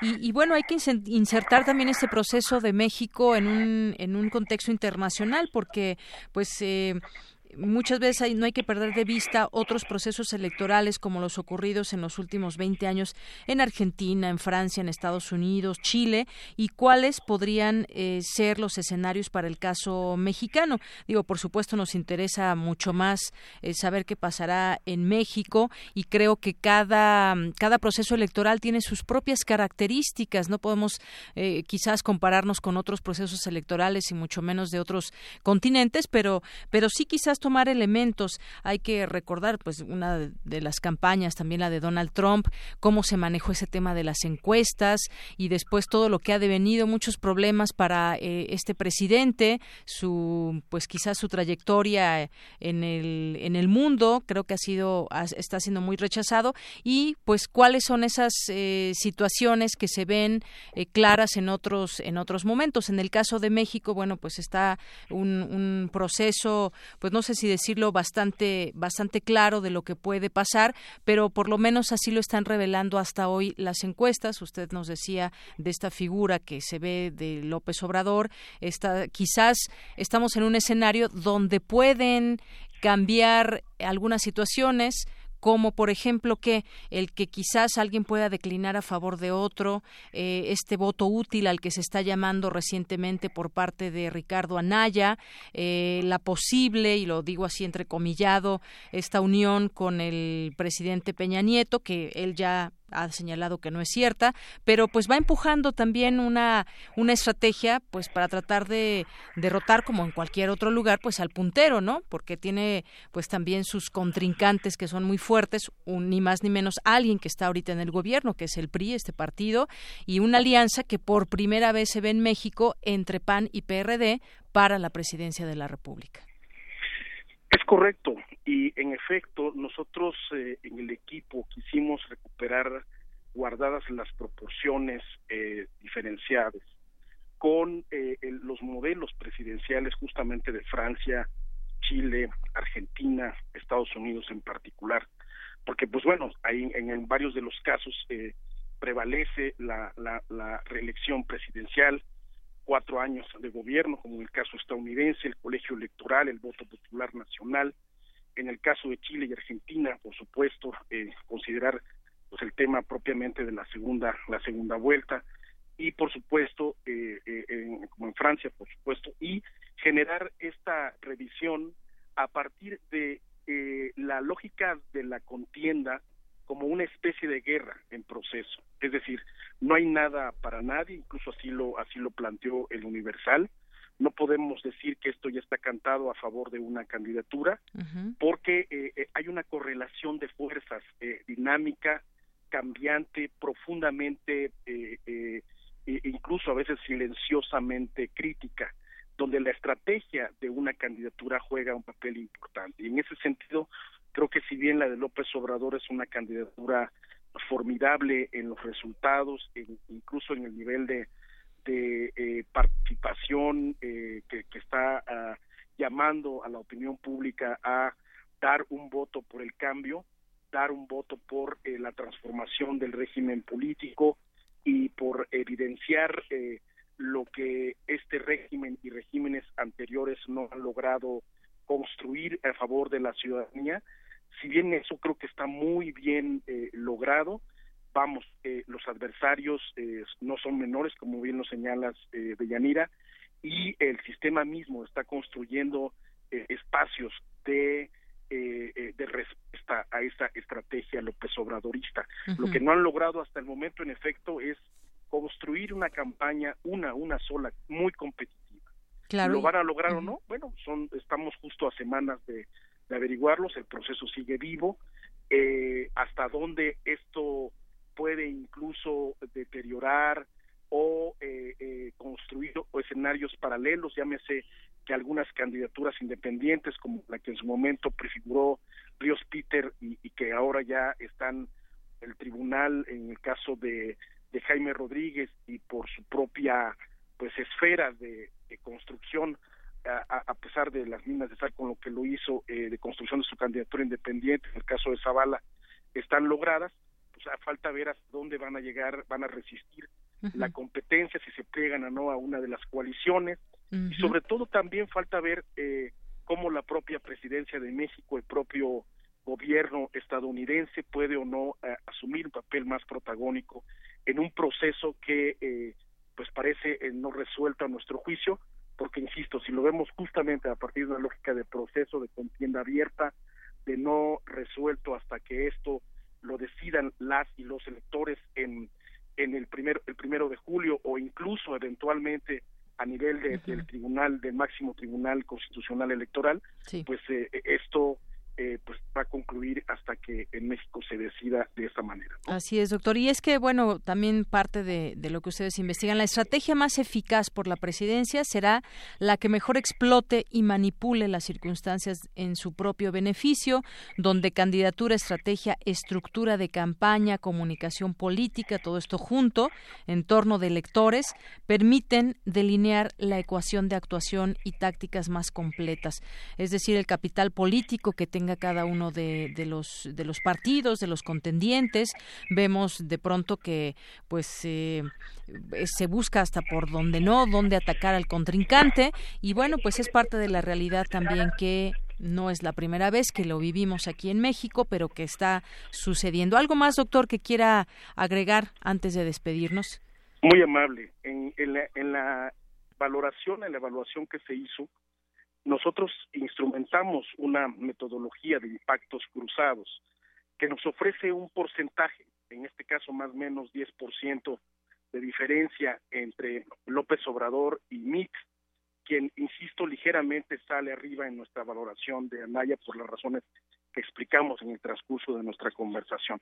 Pero el tema ahí no es, no es bajo ninguna circunstancia a asumirlo o equivalerlo eh, equivalerle a una a una encuesta. No es un asunto de intención de voto no es un asunto de propensión de la opinión pública o de ya resolución de lo que consideramos en la gente. Nosotros no hacemos este trabajo de campo demoscópico. Lo que nosotros hacemos es valorar como muy bien insistes Deyanira el peso de la estrategia. Y la estrategia en nuestro momento al, al 50% del valor que le otorgamos para ese periodo analizado de la elección presidencial López Obrador va 10% arriba a nivel de eficacia estrategia, eh, a nivel de impacto de eficacia estratégica de sus contendientes más cercanos. Esa es la resolución. No podemos, insisto, decir, ah, es que va 10% arriba y va a ganar con 10% en la elección presidencial. O sea, bajo ninguna circunstancia es nuestra intención. Es valoración de una estrategia que combina dominios, como hemos señalado, variables fundamentales, y que busca establecer quién va mucho más fuerte, quién va imponiendo sus sus eh, eh, mensajes, quién va imponiendo su eso su capital político y quién frente a los actores va construyendo mejores alianzas o va incluso reaccionando a sus propios errores políticos con la mayor eficacia. Muy bien, doctor, pues yo le agradezco mucho que también comparta con nosotros, con el auditorio de Prisma RU, pues estas investigaciones, estas, eh, estos datos que sin duda abonan para el análisis en esta contienda electoral. Muchas gracias, doctor. Encantado, buena fortuna y feliz asueto en lo posible. Hasta pronto. Igualmente, hasta luego, doctor Pedro Isnardo de la Cruz, académico e investigador de la Escuela Nacional de Trabajo Social. Porque tu opinión es importante, síguenos en nuestras redes sociales, en Facebook como Prisma RU y en Twitter como arroba PrismaRU. Queremos escuchar tu voz. Nuestro teléfono en cabina es 55 36 43 39. Relatamos al mundo. Relatamos al mundo. Continuamos dos de la tarde con 25 minutos. Es momento de irnos al perfil humano. En esta ocasión charlamos con la doctora Alicia Girón González, que es investigadora del Instituto de Investigaciones Económicas eh, de la UNAM. Así que adelante. Perfil RU.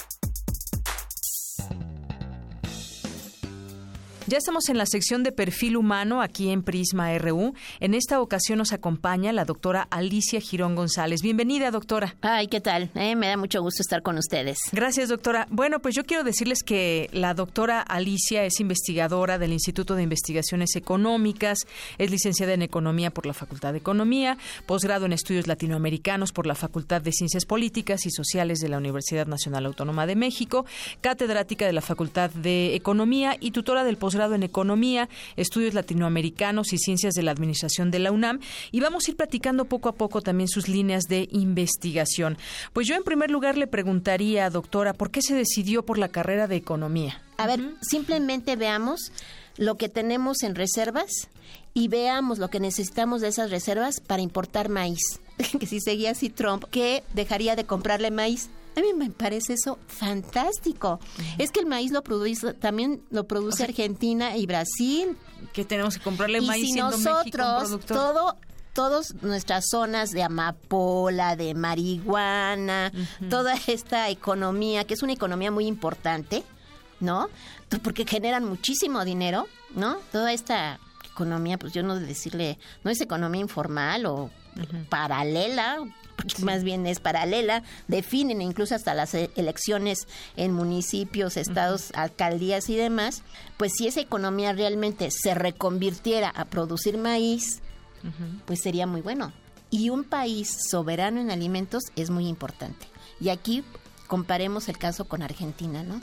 Claro. Un país que tiene soberanía alimentaria La- ujú, la soberanía. es muy importante, es más importante la soberanía monetaria que tener no sé cuántas reservas para tener que estar importando pues simplemente nuestro consumo, que es las tortillas. Bueno, las tortillas, hasta el arroz, los frijoles también. que no, los frijoles los es, es que es impresionante, ¿no? Entonces, yo digo, bueno, ¿cómo puede ser, por ejemplo, simplemente una cosa tan sencilla? La tortilla cruza todas las clases sociales. A los ricos, los pobres, los Que en un restaurante media. cueste mucho más que en los tacos de la Sí, me esquina. Es el otro que pero aquí son cuentan tortillas. 15, que en Puebla cuestan 10, eso Ajá. no importa, pero todos los mexicanos consumimos tortillas. Y aquí no es artículo de, de que De lujo, de lujo, pobre, nada, no. es normal y además es un excelente consumo, mejor que consumir trigo, ¿no? Bueno, hasta para el colesterol y demás. Entonces, ¿cómo es posible que en nuestro consumo más del 80% de las importaciones de maíz vengan de Estados Unidos? Y estos, que son los grandes productores de maíz, que es, es el Corn Belt, son los que le dieron el voto a, a Trump. Por eso es que a- cada vez que dice un tuit ahí, eh, pues simplemente los empresarios le, le- le dicen, oye, ¿sabes qué? Bájale, ¿no? Así ¿no? es. Entonces estamos en unas negociaciones que yo diría de chiste del Tratado de Libre Comercio, porque dice cada cosa y al rato, pues los propios que le dieron los votos, pues no les conviene. En ningún momento les, con- les conviene, Por ¿no? supuesto. Oiga, doctora, eh, pues muy interesante todo esto que nos platica eh, y creo que parte de lo que ha dicho ya me responde una pregunta que también tenía. ¿Qué define a los países desarrollados? ¿Por qué son países desarrollados? Porque su economía es fuerte. ¿Y qué pasa en su economía que no pasa en los países de tercer mundo? Que es pues más o menos todo esto que nos, nos dice. Tiene que haber desde una democracia, desde una visión que se entienda entre el Estado, empresarios y, y, y el, y la gente, pues el pueblo al que Sí, es, eh, yo creo que, que la fórmula es un Estado fuerte, empresarios fuertes con un corazón nacional, nacionalistas, ¿verdad? Hay en México muchos empresarios así. Yo ya no sé si hay empresarios también. Empezando. No, bueno, sí, yo creo que sí los hay. No, y sí demás, tenemos grandes empresarios, Por ¿no? ejemplo, los que están trabajando ahí en el Aeropuerto Internacional de la Ciudad de México. O sea, que como empresarios, ¿qué visión tienen también de, de Sí, hacer crecer también- a un país o de solamente hacer es un crecer, pero también hay que ver, por ejemplo, quiénes son las empresas constructoras que están haciendo ese negocio, quiénes han estado haciendo los segundos pisos, cuáles son las empresas que han estado haciendo estas ca- car- carreteras eh, en México. O sea, sí ha crecido la infraestructura, pero eso también es, las, es el famoso modelo de las APPs, asociaciones públicas y privadas. ¿Cuántos? O sea, yo recuerdo que un día después de que tomó Calderón, al día siguiente se reunió con todos los empresarios españoles. Bueno, ese es una es un mensaje muy fuerte. O sea, el tren que lo iban a hacer los chinos, quién sabe qué pasó. No solamente fue lo de la Casa Blanca, allí hubo otro tipo de otra pugna. ¿verdad? Ajá. Eh, política que no la conocemos y se canceló ese. Y yo creo, ¿en qué, de- ¿en qué definimos? ¿Qué es lo que necesitamos para ser un país desarrollado y con una clase media ascendente?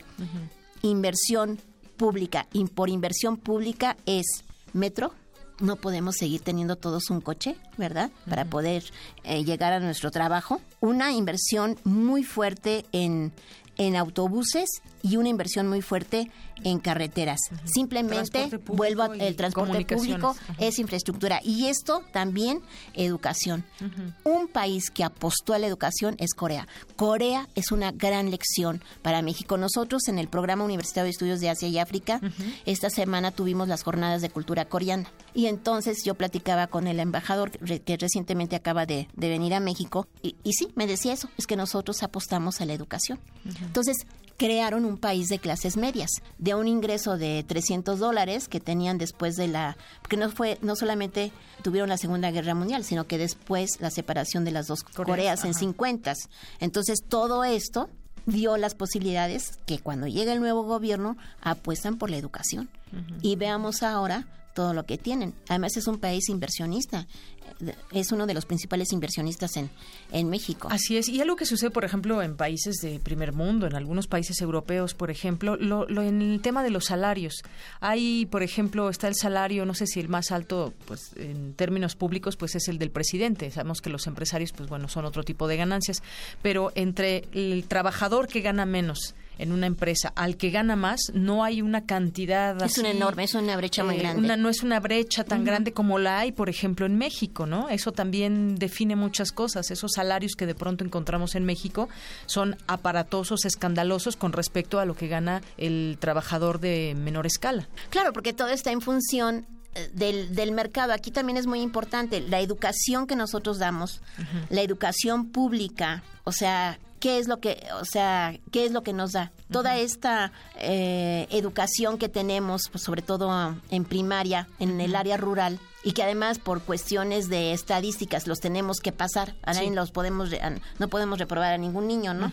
Y así llegan a sexto de primaria, terminan secundaria y terminan prepa, cuando realmente se enfrentan al mercado, ¿no? A querer tener un, un, puesto de trabajo. En primera no hay. Y segundo, pues eh, o sea, no servimos. O sea, servimos para cosas de claro. Que no se que mano de obra de mano de barata, obra muy barata, que se puede exportar o que van ahí los migrantes que No, y desgraciadamente los calificados pues tienen que salir a otros países. También. Una, los grandes talentos mexicanos ahora en el viaje que, que hicimos a Japón pues están articulados con los proyectos de robótica de Toyota, ¿no? Están en, en, en, en, empresas, las empresas, las incluso las universidades japonesas están contratando a, a nuestros talentos. Pues Eso es importantísimo. O sea, talento hay en México. Porque como no hay niños, entonces ahora este, nos, sí, nosotros exportamos seres calificados. Y bueno, por último, una, una pregunta, doctora. Estudiar en la UNAM Economía o estudiar en el TEC de Monterrey, en la NAHUAC, en la Ibero, en cualquier universidad privada, eh, ¿cuál es, cuál es la diferencia? Porque ahora, y, sobre todo, pues, ay, no me puedo dejar de meter en política, hemos visto este grupo que viene viene del TEC de Monterrey o de dónde es? Sí, Videgaray y todos ellos. Eh, del ITAM. Del ITAM, perdón, sí, del ITAM. Y, y de pronto, pues también con, pues la carrera de economía que se estudia en la UNAM, también sabemos que hay muchos grandes eh, economistas y demás. ¿Qué, ¿Qué, diferencia hay estudiar en otro lugar o por qué no tener como esa misma idea? Porque me imagino que pues estos señores nos dicen que del ITAM que ahora han llegado al gobierno, que quieren lo mejor para nuestro país, pero también otros economistas quieren lo mejor para el país, pero dicen tú estás equivocado, equivocando en el, rumbo. ¿Qué, ¿Cuál es esa Sí, yo creo que es, es, muy importante. Bueno, la, la, visión principalmente tanto de los economistas egresados del Colmex, del ITAM, eh, del TEC de Monterrey y también de, de Ibero, que son los principales eh, con los que podríamos decir que está compitiendo la Facultad de Economía de la UNAM y, y también otras facultades facultades donde se da economía, es que efectivamente la forma en que se enseña economía sí es diferente. Y no es que los economistas de la UNAM no sepamos teoría neoclásica, no, sí la sabemos y la aprendemos muy bien, pero sí tenemos otra visión de la economía y es una visión heterodoxa. Y vuelvo a referirme al, al Banco Central. La visión que tienen los egresados del ITAM principalmente es la visión de Friedman de la Escuela de Chicago. ¿Y qué es lo que dijo Friedman en el artículo que le dio el premio Nobel? Cuando yo lo leí, pues dije, bueno, ¿cómo? ¿De qué se trata? Eh, eh, Friedman dice que el dinero cae desde el helicóptero. Entonces eso es una metáfora. O sea, eso lo que quiere decir es que el Banco Central, la política monetaria, no está para crear empleos. Lo que nosotros enseñamos en la UNAM es que la política monetaria está para crear empleos. Y por lo tanto allí es importante la reforma del Banco Central. Cosa que por eso MIR Pues tiene una concepción completamente diferente a lo que se puede pensar. Pero además también este Anaya, ¿eh? Y también hablo. ¿Sí? O sea, claro, o sea, aquí el problema es que no tenemos economistas con una con una especialidad en economía financiera que pudiesen apoyar o asesorar a los legisladores para poder cambiar la se necesita urgentemente una reforma bancaria. ¿Eh? y, cuando decimos eso, pues sí, pero el otro día me encontré a, a, Naya ahí en el aeropuerto y ya uno de sus colegas les dije, oye, ustedes deberían de, bueno, como estoy en el programa este Universitario de Estudios de Asia y África, les dije, oye, Brasil tiene 36 embajadas en África. México tiene muy poquitas. O sea, es que a México se nos fue todo con el NAFTA, con Estados Unidos, nos olvidamos de América Latina, nos interesa más ir a Europa, se nos olvidó Asia, ¿no? Se nos olvidó China, Japón y Corea que en este momento es importantísimo restablecer. Tenemos muy buenas relaciones con estos tres países, pero sí tenemos que profundizarlas y tenemos que ver más allá de un tratado de libre comercio. Es más, que se acabe el tratado definitivamente, y que pongamos los ojos en nuestra casa. Bien. Doctora Alicia Girón González, muchas gracias por esa entrevista. Nos deja llenos de conocimientos, pero sobre todo eh, de muchas reflexiones que nos toca hacer también para entender estos temas económicos eh, vistos desde esta óptica de su expertise. Muchas gracias. Muchas gracias, Dayanira, y un saludo a nuestros radioescuchas. Gracias, doctora Alicia Girón González, investigadora del Instituto de Investigaciones Económicas de la UNAM. Queremos escuchar tu voz. Nuestro teléfono en cabina es 55 36 43 39. Colaboradores RU. Literatura.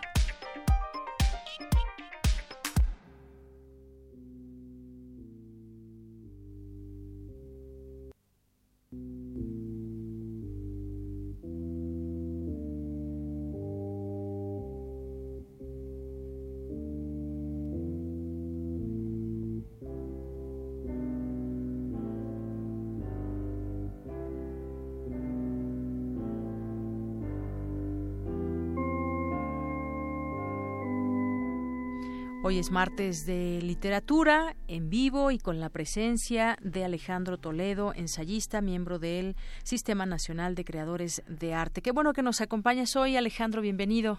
Gracias, gracias por la invitación.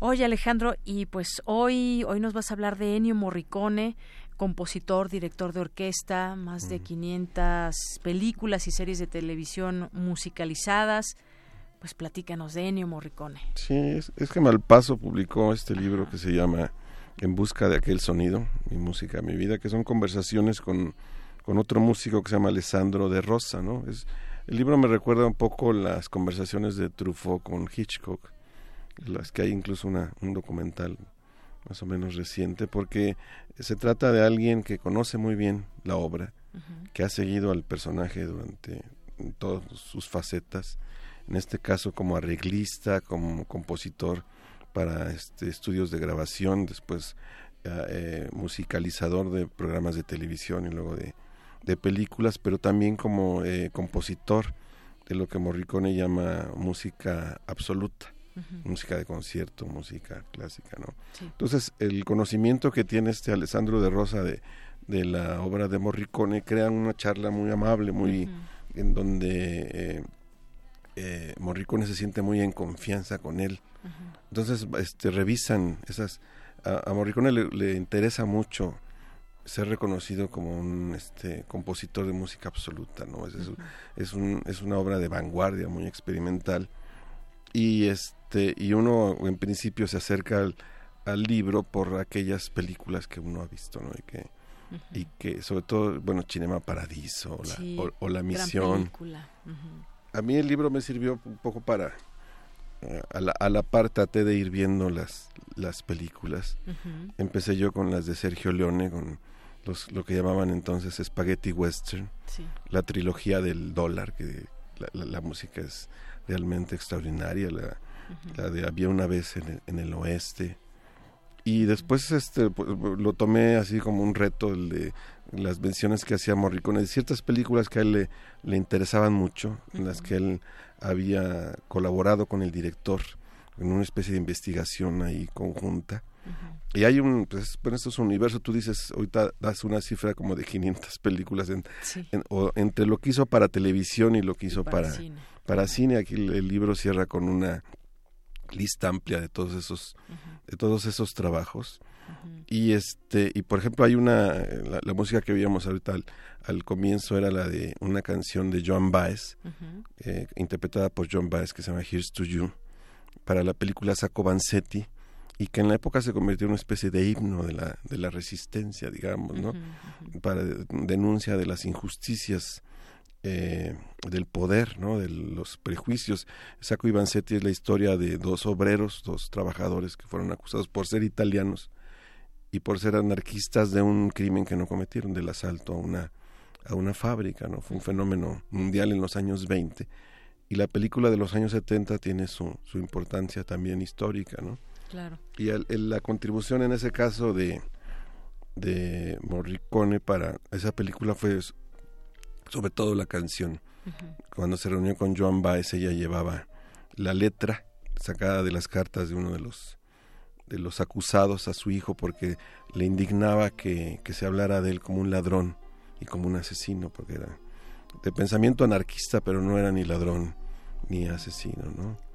Hay otra de, mm, película de la época que se llama La clase obrera Valparaíso, donde Morricone hace un experimento muy interesante porque él junta, digamos, este, los sonidos que hay en la fábrica, los sonidos de las máquinas, los integra a, un, a una composición y se crea esta idea como de la, de la alienación en, la música muy, muy en, en, el tono con la, con la, con la película, ¿no? en el mensaje, digamos, principal de la, de la película. Claro, de esas películas que no podemos entender sin la música, lo mismo por ejemplo con Cinema Paradiso y, y bueno, otras tantas, pero si le quitáramos la música o le cambiáramos la música no sería lo mismo la película, ¿no? Sí, porque Morricone ha sido más que un musicalizador de esos que que se hay la costumbre en el medio cinematográfico de citarlos ya en las últimas semanas, dos semanas antes del estreno y, enseñarles la película ya ya realizada, digamos, para que ellos integren una, una propuesta musical.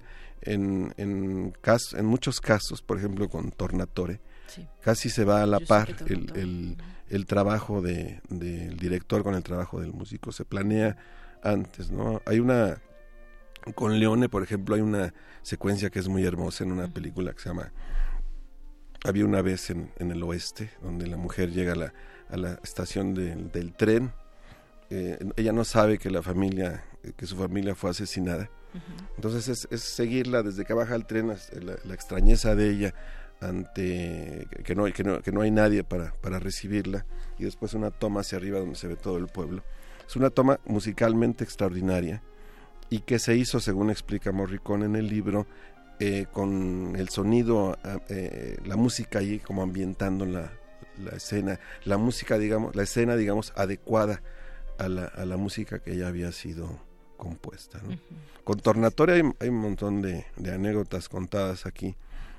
por este por, tanto por Morricone como por los mismos protagonistas porque el libro en la parte final tiene testimonios por ejemplo de Bertolucci sobre la música de 1900 o con Tornatore que habla sobre todo de bueno habla de Cinema Paradiso de aquella película que se llama La leyenda de 1900 no sé si tú la, llegaste a ver es un pianista que fue un trabajo Que, que, necesitó un trabajo muy especial por parte de la música porque es la historia de un pianista que vive que toda su vida vive en un barco que nunca sale del, del barco. Ahí ahí lo abandonan de bebé y crece y le ponen 1900 porque nace el, primer día del, del 1900. O Al Mejor Postor, que es una película que yo no conocía, que trata de un eh, alguien que, que, vende arte, que comercia con arte antiguo y que es una tiene momentos musicales muy muy hermosos. Por ejemplo, tiene una colección de rostros de mujeres, de cuadros de mujeres y tiene un cuartito donde él se encierra a ver esa colección particular. Entonces Tornatore crea una especie de coro de, de voces femeninas, como si cada cuadro hablara con, con, una voz o con un tono especial. ¿no? Entonces es un libro muy rico, muy hermoso, en algunos casos es muy profundo, eh, como para conocedores, porque incluso se citan las partituras, como para que uno pueda leerlas y darse cuenta de cuál fue un poco la propuesta en ese caso. Y que, es un libro además bastante... ¿De cuántas páginas son? ¿Como 500 hojas más o menos? Pues yo lo que hice fue irlo leyendo, tengo como dos meses con él, como de 500 páginas. Entonces, lo, lo, y, buscar las películas, ¿no? Me, compré, me conseguí la trilogía del, del dólar de, de Sergio Leone, este compré una edición reciente de La Misión, que es una película musicalmente también extraordinaria, ¿no? Y donde son, son eh, películas en donde lo musical es, tiene un, una presencia extra, ¿no? La música, por ejemplo, es lo que acerca al jesuita este que va a, Paraguay con, con, los indígenas, digamos, ¿no? Ese es, su, su, su, su, puente, su, su diálogo, ¿no?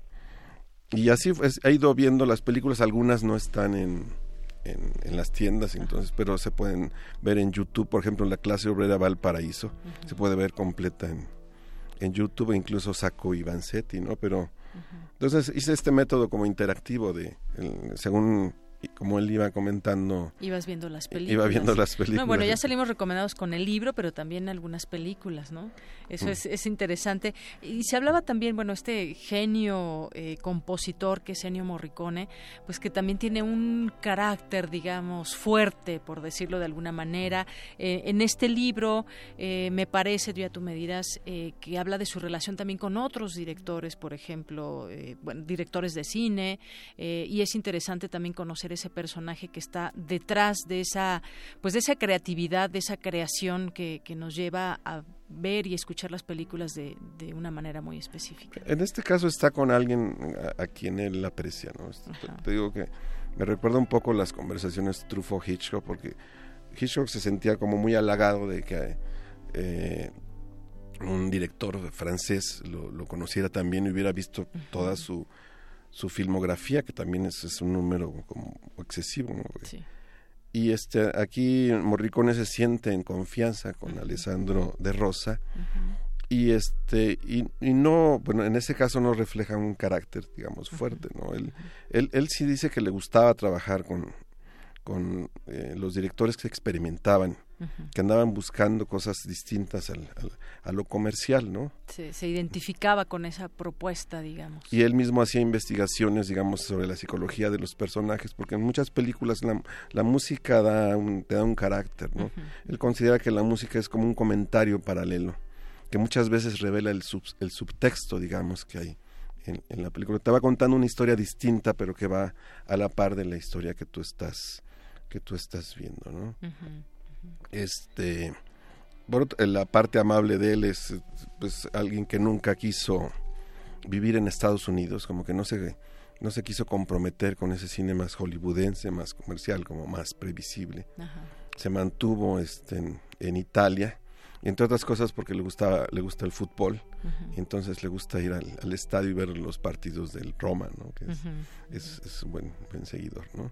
Sobre todo es un es alguien de vanguardia digamos no a, muchos de los que aparecen en la parte final de los testimonios les gusta esta combinación entre una música que puede ser conocida y con la que se identifica uno por ejemplo en Cinema Paradiso o, en, La Misión con ciertas propuestas vanguardistas que un poco propias de la época en que en que crece Ennio Morricone en los años en los, lo, de, lo decafónico, por ejemplo, en los años 50, que es cuando él estudia composición, ¿no? Es hijo de un trompetista, él mismo se inició como, como trompetista, pero ha sido, pues es, la, la, historia musical de él nos lleva a revisar la historia del, del cine, ¿no? Claro, cómo, cómo adaptar esa música al cine, a una escena. Eh, bueno, también le ha tocado eh, pues cambiar a todo ese tema de las tecnologías y cómo se puede musicalizar ahora también de una manera distinta quizás. Y bueno pues sí es interesante conocer conocer al personaje conocer al músico al compositor y justamente pues a través de esta plática esa entrevista que se le realiza en estas páginas pues que nos abra también ese ese panorama de conocer al, a la persona en sí también no no solamente a esa a ese artista que, que reconocemos en él sino también a, a la persona Sí, sí, y, nos lleva por el cine italiano primero de los años 70, 60, 70. El spaghetti western es muy divertido, ¿no? Lo, lo que hizo con Sergio Leone, incluso hasta después, con, por ejemplo, con Érase una vez en América. el, el, trabajo con Tornatore que ha sido fundamental en él, ¿no? Porque son, son, han hecho más que, que, buenas películas, ¿no? Han, han, creado un diálogo, un diálogo este, armónico, creativo, artístico entre ellos, en donde una cosa es tan importante como otra, la imagen como el, como el sonido, ¿no? Y después toda esa, esa parte, te digo que es un poco ardua del libro, pero que es bien interesante porque es, es prácticamente una historia de la música desde, desde los primeros, este, los primeros que este que tocaron que generaron, sonido. Que generaron algún sonido hasta hasta la actualidad cuando como tú dices donde ya muchos tenemos acceso a instrumentos, creadores de sonido, ya incluso a, veces se desprecia el compositor porque ya puedes generar electrónicamente una cantidad increíble de... Claro, y también hay muchos muchos libros que hablan de, de, cómo nació la música y demás, pero creo que será interesante verlo desde esta perspectiva de Ennio Morricone. Entonces, el libro es En busca de aquel, sonido. Mi música, mi vida, conversaciones con Alessandro de Rosa. Hay un verso que, que escribe Morricone a su mujer que se llama María. Sí. Leo nada más cuatro, cuatro versos, un poema. Dice, tendré que hallar el futuro en busca de aquel sonido, yo mismo un eco ansioso por reencontrarme. Mm. Ese es el poema que escribe Morricone a María, su esposa, y que le da título al, a este libro. Sí, sí, una bonita edición además. Sí, una edición muy hermosa, con, en, en, pastada yo ya está leído completo y no se no se desprendió no se deshizo como pasa ahora con muchos libros. Este mantiene su cuerpo muy bien y este tiene una un apartado ahí de fotográfico. Entonces pues, es un libro muy agradable muy amable que nos puede seguir de, de, guía tanto para oír a Morricone en su fase de músico absoluto como de músico aplicado a las a las películas, ¿no?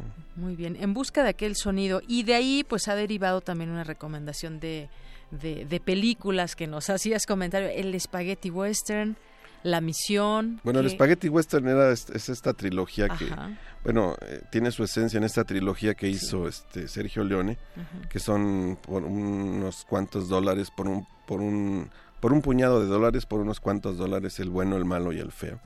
Se le llamó Spaghetti Western porque era un italiano que le dio por contar este, historias de vaqueros de, Estados Unidos. en, las filmaban creo que en un lugar en España, ¿no? con actores eh, mixtos, con doblajes y es, es este, son películas este, muy buenas realmente no sí de, las más famosas que podemos traer ahora a colación bueno la misión que creo que es, es, de lo eh, un poco lamenta a Morricone que no le dieran el Oscar ese año por la misión porque él siente que es un trabajo que, que debió haber sido así reconocido. Se lo dieron después como un Oscar honorífico y después y luego más recientemente por aquella película que hizo con Tarantino que se llama los los ocho más odiados, ¿no?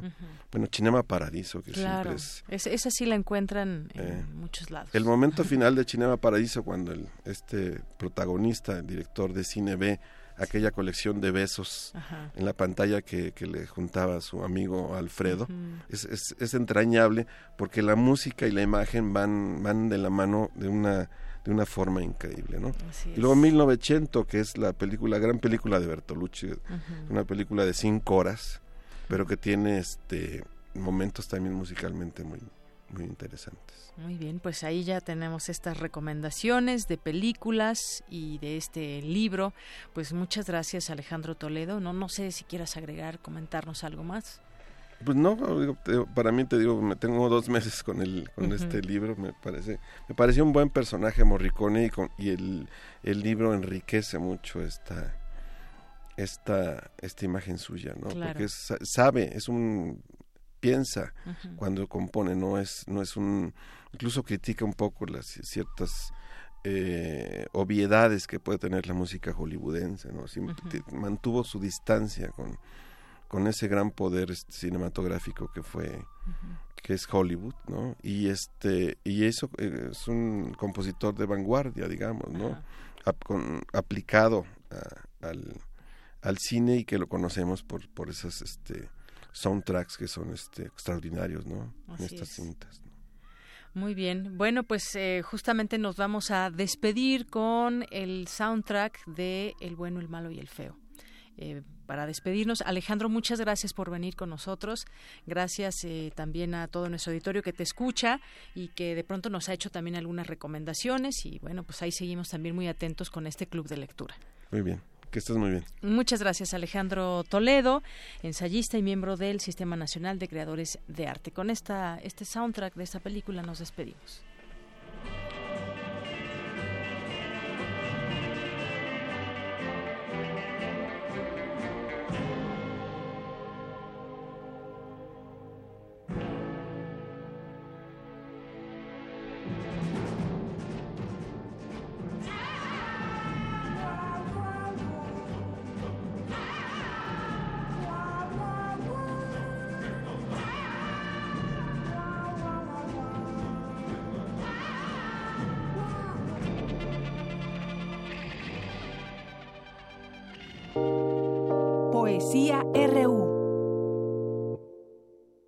Bien, pues continuamos después de eh, literatura y cine. Nos vamos a la poesía. Margarita Castillo nos deja este poema Pérdidas de Mario Benedetti, con el cual nos despedimos. Gracias por su atención, gracias a todo el equipo y sobre todo a todos ustedes que nos escuchan. Mañana nos sintonizamos en punto de la una con cinco minutos aquí en Radio UNAM en el programa de Prisma RU.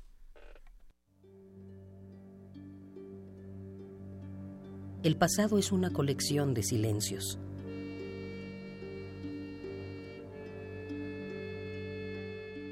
Pero hay partículas calladas, irrecuperables provincias de mutismo, albas y crepúsculos que quedaron ocultos más allá de ese horizonte tan poco hospitalario, tallos que nunca más se expandirán en rosas, oscuras golondrinas que se aclararán en uno que otro vuelo.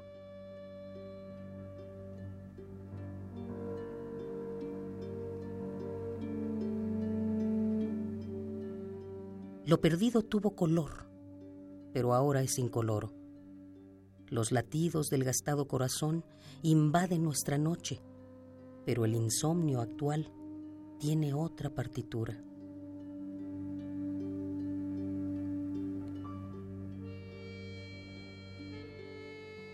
Lo perdido es también un par o dos de labios que probaron el sabor de los míos y que ahora tan solo puedo besar en mi memoria. Lo perdido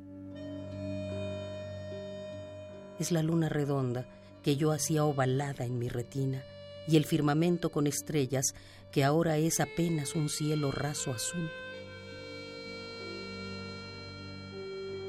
Todo se va borrando, todo pasa a ser sombra y vacío, y el obligado acabose no nos ayuda a hallarlo.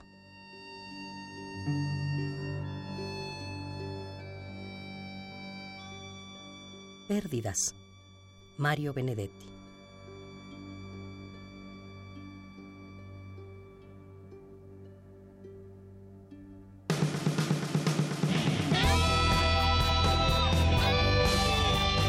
Prisma RU. Relatamos al mundo.